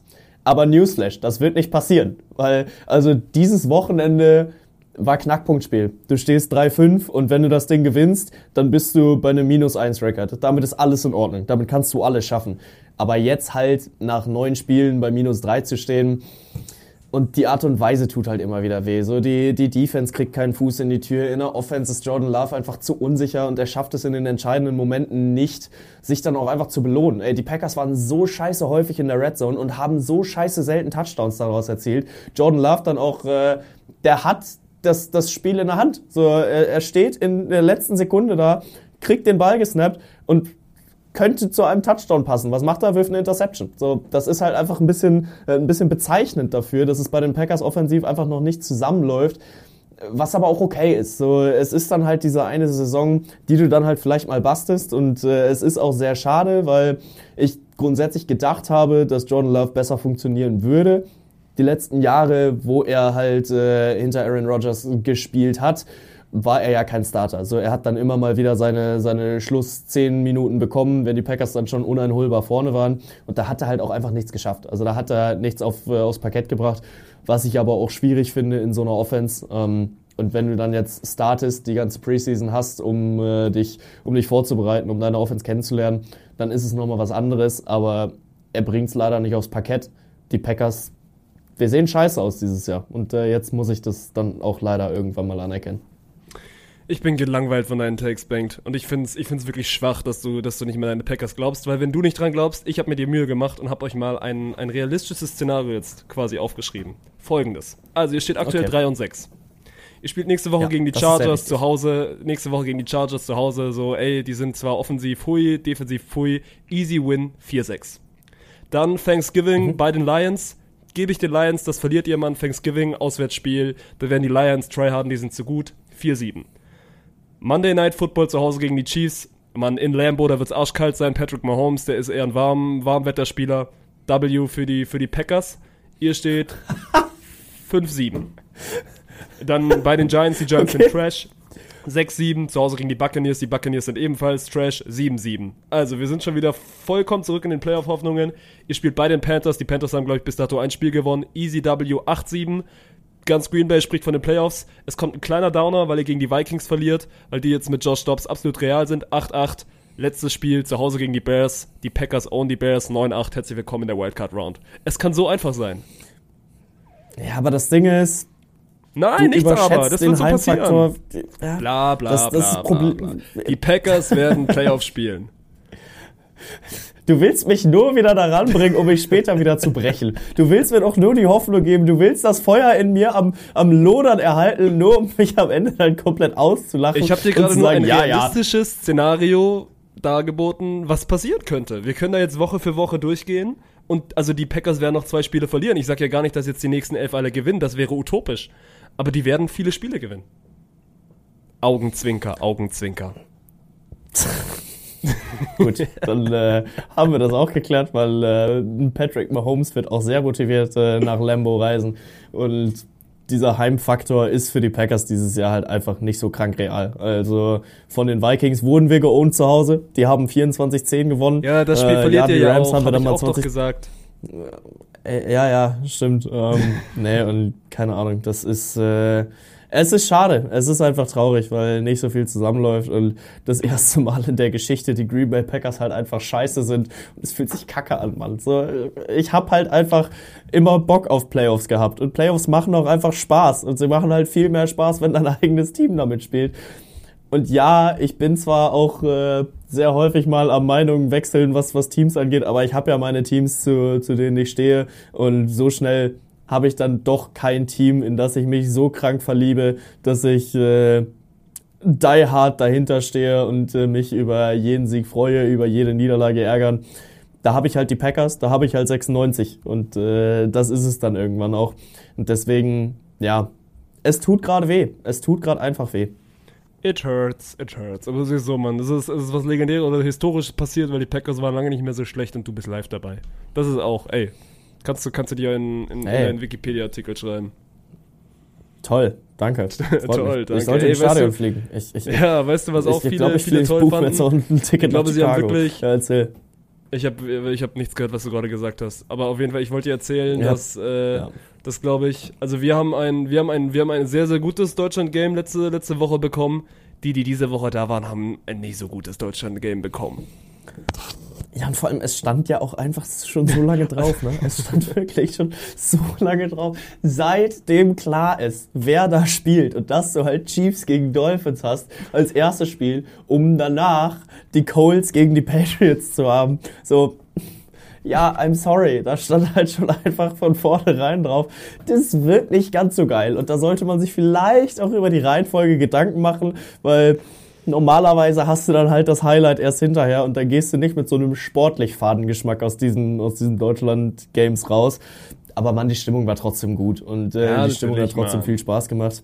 Und also Aber wirklich mein Lieblingskommentar, äh, mein Lieblingskommentar auf Instagram, ähm, den ich gesehen habe. Ich weiß nicht, ob ich es letzte Woche schon geplagt habe, weil es war beim ersten Deutschlandspiel. Da hat ja ein Kick, glaube ich, war es. Ich glaube nicht, dass es ein Punt war, ich glaube, es war ein Kick. Ist ja am, am Würfel entlang geschraubt. Der ist ja, Ja, natürlich äh, hat ein einmal Punt. den. Das das niemand kickt doch so hoch. Naja, aber also der, der Kick ist ja, wenn du. Äh, oh, jetzt stehe ich wieder auf dem. Es war sehr sicher ein Punt. Äh, Du, also Ja. du kriegst das Ding noch nicht hochgekickt. Wie, mit welchem Winkel möchtest du denn diesen Football kicken, dass das oben an die, an die, an die LED-Wall geht? Ja, gut, da du einen Punkt. Äh, nee, aber gut, dann war es halt ein Punt, der, der gegen die, äh, gegen die LED-Bande geflogen ist. Und mein Lieblingskommentar unter einem Social-Media-Post war dann, hä, wer ist denn so dumm und baut den, baut den Videowürfel so, dass da ein Punt gegenfliegen kann? Ja, Deutsche Bank Parkbauer, was denkt ihr euch dabei? Ihr müsst doch daran denken, dass 2023 die NFL zu Gast sein könnte. Das ist wirklich einfach auch nicht gut. Also keine gute Zukunftsvision, die da in Frankfurt, Frankfurt vorherrschend war. Aber auch keine gute Zukunftsversion, wer, wer Colts gegen Patriots da hingelegt hat, weil du hast es gerade schon gesagt, man, da stand drauf, dass das kein Spektakel wird, dass es am Ende 10-6 ausgeht und also es ist ja wirklich low, low, low, low scoring Game. So viel weniger gab es jetzt die letzten, letzten Jahre wahrscheinlich nicht. Das ist, glaube ich, ein bisschen schade gewesen, aber nee, wie du es wie du's schon gesagt hast, so der Stimmung hat das, hat das nicht irgendwie, nicht irgendwie zugesetzt. Und dann, dann waren es doch zwei, zwei erfolgreiche Deutschland-Spiele. Das eine sportlich ein bisschen spannender. Wobei das, also, Spiel war ja spannend, aber ist halt nichts passiert. Ja, ja, ja, also spannend war es alle Male, aber das ist ja auch das Schöne an der Sportart, ne? Du hast dann doch relativ häufig Spannung, auch wenn's, äh, auch wenn nicht ganz so viel, nicht ganz so viel auf dem Feld passiert, aber man hat halt auch gute Low-Scoring-Games und man hat nicht ganz so gute Low-Scoring-Games und das war dann halt doch eher mal zweitere Kategorie, aber ja, mein Gott, da, da brauchen wir jetzt auch nicht zu viel drüber zu verlieren. Äh, schön, dass die NFL da war. Wir freuen uns drauf, wenn sie wiederkommt. Ein bisschen ist natürlich Diskussionsthema gewesen. Ist das Kult beim, beim Football, dass dann die, die Country Roads Lieder und alles ge, gespielt werden? Oder hat man krampfhaft versucht, die München-Atmosphäre vom letzten Jahr wieder zu, äh, ja, wiederherzustellen? Auch irgendwie so ein bisschen beides. Ich fand's, also es gehört ja mittlerweile dazu und es ist dann für mich trotzdem noch nicht Kult, weil innerhalb von zwei Jahren kann ja auch kein richtiger Kult entstehen. Und natürlich kommt das dann ein bisschen, na, es kommt einfach kopiert rüber, aber so, warum denn auch nicht? Never change a running system. Und in München hat das sehr, sehr gut funktioniert. Warum denn dann jetzt auch nicht in Frankfurt, Mann? Und am Ende ist das auch, also, ich glaube, die Amis finden das ja auch ganz cool, ne, dass das ja irgendwie zwei, zwei Ur-Ami-Lieder sind, die dann da auch die Deutschen pauken. Deswegen, das passt schon so. Und du musst jetzt ja nicht so, natürlich ist das alles so ein bisschen, alles so ein bisschen amerikanisch dann auch angehaucht. Und natürlich gefällt das der NFL auch, dass da dann irgendwie laut Country Rolls gegrölt wird. Und es ist auch einfach ein unfassbarer Banger, den man perfekt mitsingen kann. Deswegen lasst den, lasst den Football-Fans doch ihr, ihr Country Roads. Ja, und vor allem, der Football ist ja nicht nur NFL, sondern äh, wenn man sich mal ein European League of Football Spiel anguckt, da werden halt auch diese Lieder geschmettert. Und äh, entsprechend ist es für mich dann doch schon Kult. Also für mich gehört das Ding halt einfach zum, zum Football dazu. Mit dem Deutschlandspiel hat's das erste Mal halt so richtig heftige Wellen geschlagen in München letztes Jahr. Und deswegen werden da, glaube ich, die Vergleiche gezogen. Aber es gehört einfach schon aus deutscher Sicht zu dieser amerikanisierten Kultur dazu, die sich auch immer wieder dann ab November dann durchzieht, wenn die, wenn die Regular Season der NFL wieder losgeht, die dann halt wieder im Super Bowl piekt und äh, entsprechend ist das schon, hat das schon alles seine Berechtigung und äh, ich find's gut, dass es dann noch so weitergezogen wird, weil sind wir ehrlich, die ganzen Kritiker, die sich darüber unter den Insta-Posts beschweren, das wären doch die ersten, die laut mitgegrölt hätten, äh, wenn sie im Stadion gewesen wären. Eben weil sie halt letztes Jahr dann da waren und weil das Ding so geil war und weil du dann natürlich wieder Gänsehaut bekommst, weil es halt einfach äh, krank gut funktioniert hat und weil es wirklich viel Spaß gemacht hat. Du musst dir immer vorstellen, so, du kennst Dirk jetzt mittlerweile auch ziemlich gut, so. Der ist wirklich der Letzte, der bei sowas irgendwie mitmacht. Und selbst der war jetzt zweimal da in Frankfurt im Stadion und hat dieses Lied da laut mitgegrölt. Also es funktioniert einfach, Mann. Und, und dann macht auch da jeder ja. mit und so. Dann, also, es wäre dumm, das jetzt nicht mehr zu tun. Und ich finde, es passt auch. Also es ist jetzt nicht irgendwie, ist auch nicht irgendwie cringe oder nicht auch irgendwie komisch, sondern es gehört einfach dazu und, und es passt da sehr gut rein.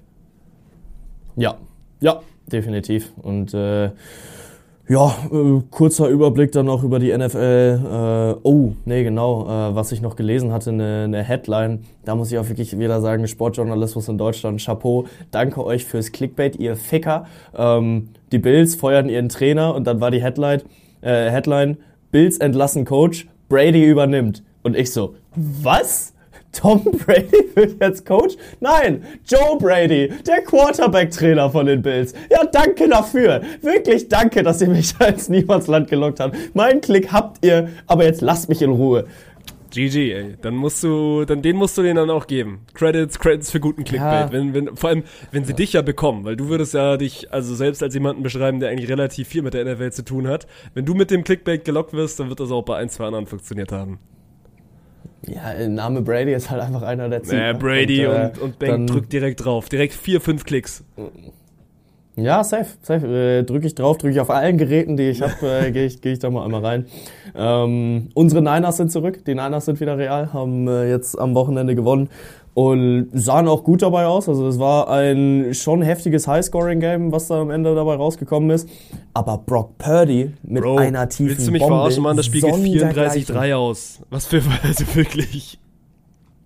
Oh, äh, ja, stimmt. Ich war gerade bei einem anderen Spiel. Ich hatte irgendwie ein 30-27 auf dem Schirm. Aber ja, dann. Äh, Ah, nee, da war ich bei, bei Ravens Browns. Das ist nämlich 33-31 rausgegangen. Äh, auch was in der Richtung. Aber nee, äh, die äh, Niners sind über die Jaguars einmal drüber gefahren. Dann danke für die Berichtigung, du hast vollkommen recht. Ähm, aber äh, Brock Purdy, ich weiß nicht, ob du weißt, äh, über welchen, über welchen Spielzug ich rede, aber da ist er quasi kurz vorm Sack und in seiner Pocket äh, wird er dann halt angegangen von, von der D-Line und die meisten Quarterbacks schmeißen den Ball dann ja auch einfach nur noch irgendwo Richtung aus, damit äh, halt kein Raumverlust entsteht. Und Brock Purdy haut eine tiefe Bombe in Richtung George Kittle, der das Ding dann fängt und zum Touchdown laufen kann. Ach du Scheiße, war das ein geiles Ding. Er ist wohl doch der beste Quarterback. Und nächste Woche ist er wieder absolut washed, wenn er dann gegen, keine Ahnung, irgendwie in die Niners spielt, oder wenn er dann wieder verliert. Nö, Mann, ist ein. Natürlich. Ist ein guter. Also, ist, ist wirklich einfach ein guter.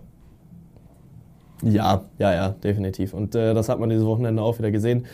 Wenn wir dann jetzt aber schon dabei sind, dass die Niners äh, mit einem 34-3 über die Jaguars darüber gefahren sind, hat es ein Mann nicht geschafft, zum, zum Touchdown zu kommen uns CMC, uns Christian McCaffrey. Er hat den Rekord verpasst. 17 Spiele in Serie hat er einen Touchdown erzielt. Genau das ist der Shared Record. Und es hat ihm nur noch ein Touchdown gefehlt. Und wirklich, in den letzten zwei Minuten, jeder Ball ist in Richtung Christian McCaffrey gegangen. Und der hat irgendwie gehofft, sich da irgendwie durchpauken zu können. Aber ja, wenn halt jeder weiß, jetzt gehen sie nur noch darauf, äh, McCaffrey irgendwie in die Endzone zu bringen, natürlich kriegt er dann eine Triple Coverage. Und natürlich sind dann alle Leute irgendwie dran, äh, ihn dann zu decken und ihm, ihn zu verhindern, dann noch, äh, noch mal in die Endzone zu kommen. Und so sollte es dann halt auch kommen. Christian McCaffrey bricht nicht den ewigen Rekord für die meisten Touchdowns in Serie. Aber ganz ehrlich, der Mann hat jetzt 17 Spiele in Folge äh, einen Touchdown erzielt.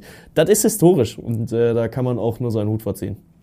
Finde ich auch trotzdem schwach von den Jaguars. Wenn du eh schon rausgeschossen wirst in dem Spiel, zu Hause musst du ja auch geben, so dann sei doch immerhin guter Gastgeber und gib ihm diesen 18. Touchdown. So, das verstehe ich dann nicht. Wenn du 3,34 hinten legst, dass du dann noch irgendwie tryharden musst in den letzten zwei Minuten. Aber gut, ja, jedem das seine. Ja, aber da reden wir dann ja auch wieder über, über Wettbewerbsverzerrung, ne? Also, ja, aber was ist das denn für eine Wettbewerbsverzerrung? Es gibt doch, also es gibt ja kein Torverhältnis wie in der Bundesliga. Ja, stimmt schon, aber also wenn du so einen Rekord kriegst, dann willst du ihn ja auch dir sportlich verdienen. Klar, und äh, das war mit ein bisschen ihn dann am Ende Ironie halt nur noch geschenkt zu bekommen. Ja, ich muss sagen, also deine Ironie die letzten drei Wochen, die verstehe ich immer nicht zwingend. Aber äh, ist okay. Wir, wir arbeiten daran, da kommen wir wieder auf einen Nenner. Nö, und ansonsten, NFL, können wir, glaube ich, einen, einen Deckel drauf machen, was ich letzte Woche gar nicht angekündigt habe. ATP-Finals sind los. Hast du davon überhaupt was mitbekommen? Nein, und da können wir jetzt auch nicht so viel drüber reden, weil ich muss auf meinen Zug. Also wenn du jetzt viel über Tennis reden Ja, musst, ist musst okay. du Tennis, musst du Tennis-Podcast aufmachen. Ja, ist okay. Nee, aber viel müssen wir auf jeden Fall nicht drüber, nicht drüber reden. Äh, Sascha Zverev startet mit einem Sieg gegen Alcaraz rein. Äh, aus unserer Perspektive spielt er heute Abend sein zweites Spiel.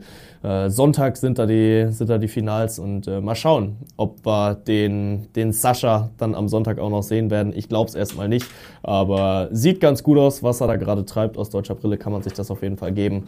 Ähm, und am Sonntag wird nicht nur Tennis gezockt, am Sonntag wird auch Formel 1 gefahren. Da freut sich Martin vor allem drauf, weil Oh, sie endlich bin in Vegas heiß, angekommen ist. Vor allem ist ja hier morgens, Mhm, ne? Sonntag 7 Uhr morgens. Ja, ja. ja Kommst du rum? Ich bin, ich bin in Düsseldorf. Kommst du rum? Formel 1. Gucken wir zusammen? Äh, ja, ich bin zwar noch in Berlin, aber vielleicht nehme ich dann einfach den Zug direkt nachts, damit wir zusammen Formel 1 Ja, gucken dann können. auch mal bin ich auch Commitment pünktlich zeigen. Ja, perfekt. da. Ja, ja, genau. trinken, trinken wir dann zwei Bier zusammen? Nee, morgens trinke ich kein Bier. Na, schade. Nee, dann komme ich auch nicht. Dann bleibe ich in Berlin. Dann gucke ich mit meinem Bruder. dir. Aber so soll es sein. Ja, schade. Äh, nee, und ansonsten Länderspiele. Äh, Deutschland spielt zweimal. Einmal am Samstag gegen die Türkei in Berlin.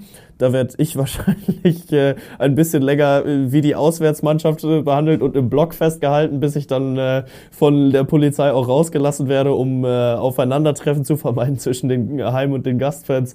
Ähm, ja, aber ansonsten haben wir am Dienstag Deutschland gegen Wien. Ach, gegen Deutschland Wien. gegen Wien, Österreich in Gegen Wien. Rapid und gegen Austria. Ja, beide zusammen stellen eine All-Star-Mannschaft und die dürfen dann gegen Deutschland spielen. Äh, was steht noch an?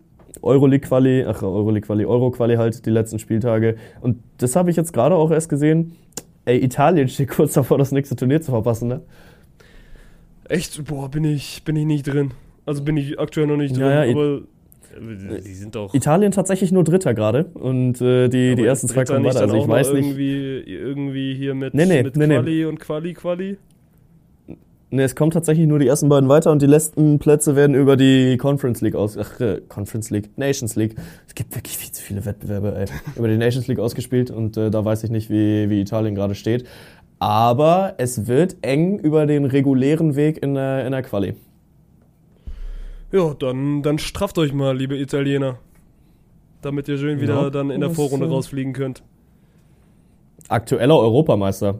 Reden wir immer noch drüber, ne? also, du übertreibst aber auch Italien, so, die haben, ja, die haben ein Spiel weniger. Die haben ein Spiel weniger, besseres Torverhältnis. Das die bessere werden- Torverhältnis ist ein besseres Torverhältnis um ein Ah, Tor. Trotzdem. Also die werden ja, jetzt guck mal, Ja, gegen gut, die spielen. also sie- Bro, die spielen Nordmazedonien und dann haben sie, haben sie, gut, also haben sie direkte Duell gegen die Ukraine. Das ist, das ist Montag. Das ist ein gutes Spiel, ja. Ja. Hoffentlich also, gewinnt das du die mir jetzt Ukraine. hier schon wieder. Hoffe ich auch. Und ganz ehrlich, äh, denk mal ein, zwei Jährchen zurück, als äh, Deutschland dann von Goran Pandev aus dem Stadion geschossen wurde und Deutschland das Ding 2-1 gegen Nordmazedonien verloren hat. Also das ist kein Selbstläufer. Ist hier, äh, von ist daher, Mudrik, ist Mudrik nicht Ukrainer? Mudrik ist Ukrainer. Ja, guck, der ist auch 100 120 Millionen, Mann. wert. Der muss gut sein. Der wollte gerade Richtig, sagen, deswegen der muss muss der Italien gut noch sein. quasi aus dem Stadion schießen. Und bei Italien sind ja gerade quasi alle gesperrt wegen irgendwelchen Wettskandalen. Ja, also äh, schauen wir mal, was da, was da wird. Ja. Nö, aber ansonsten äh, seht ihr schon, auch ohne Fußball-Bundesliga wieder ein sportgeladenes Wochenende. Kann man sich drauf freuen und äh, kann man aber auch mal ein bisschen was anderes machen. Auf jeden Fall wurde euch diese Folge wieder präsentiert von der Allianz. Hat Spaß gemacht und dann würde ich sagen, Martin, mach zu den All. Macht's gut.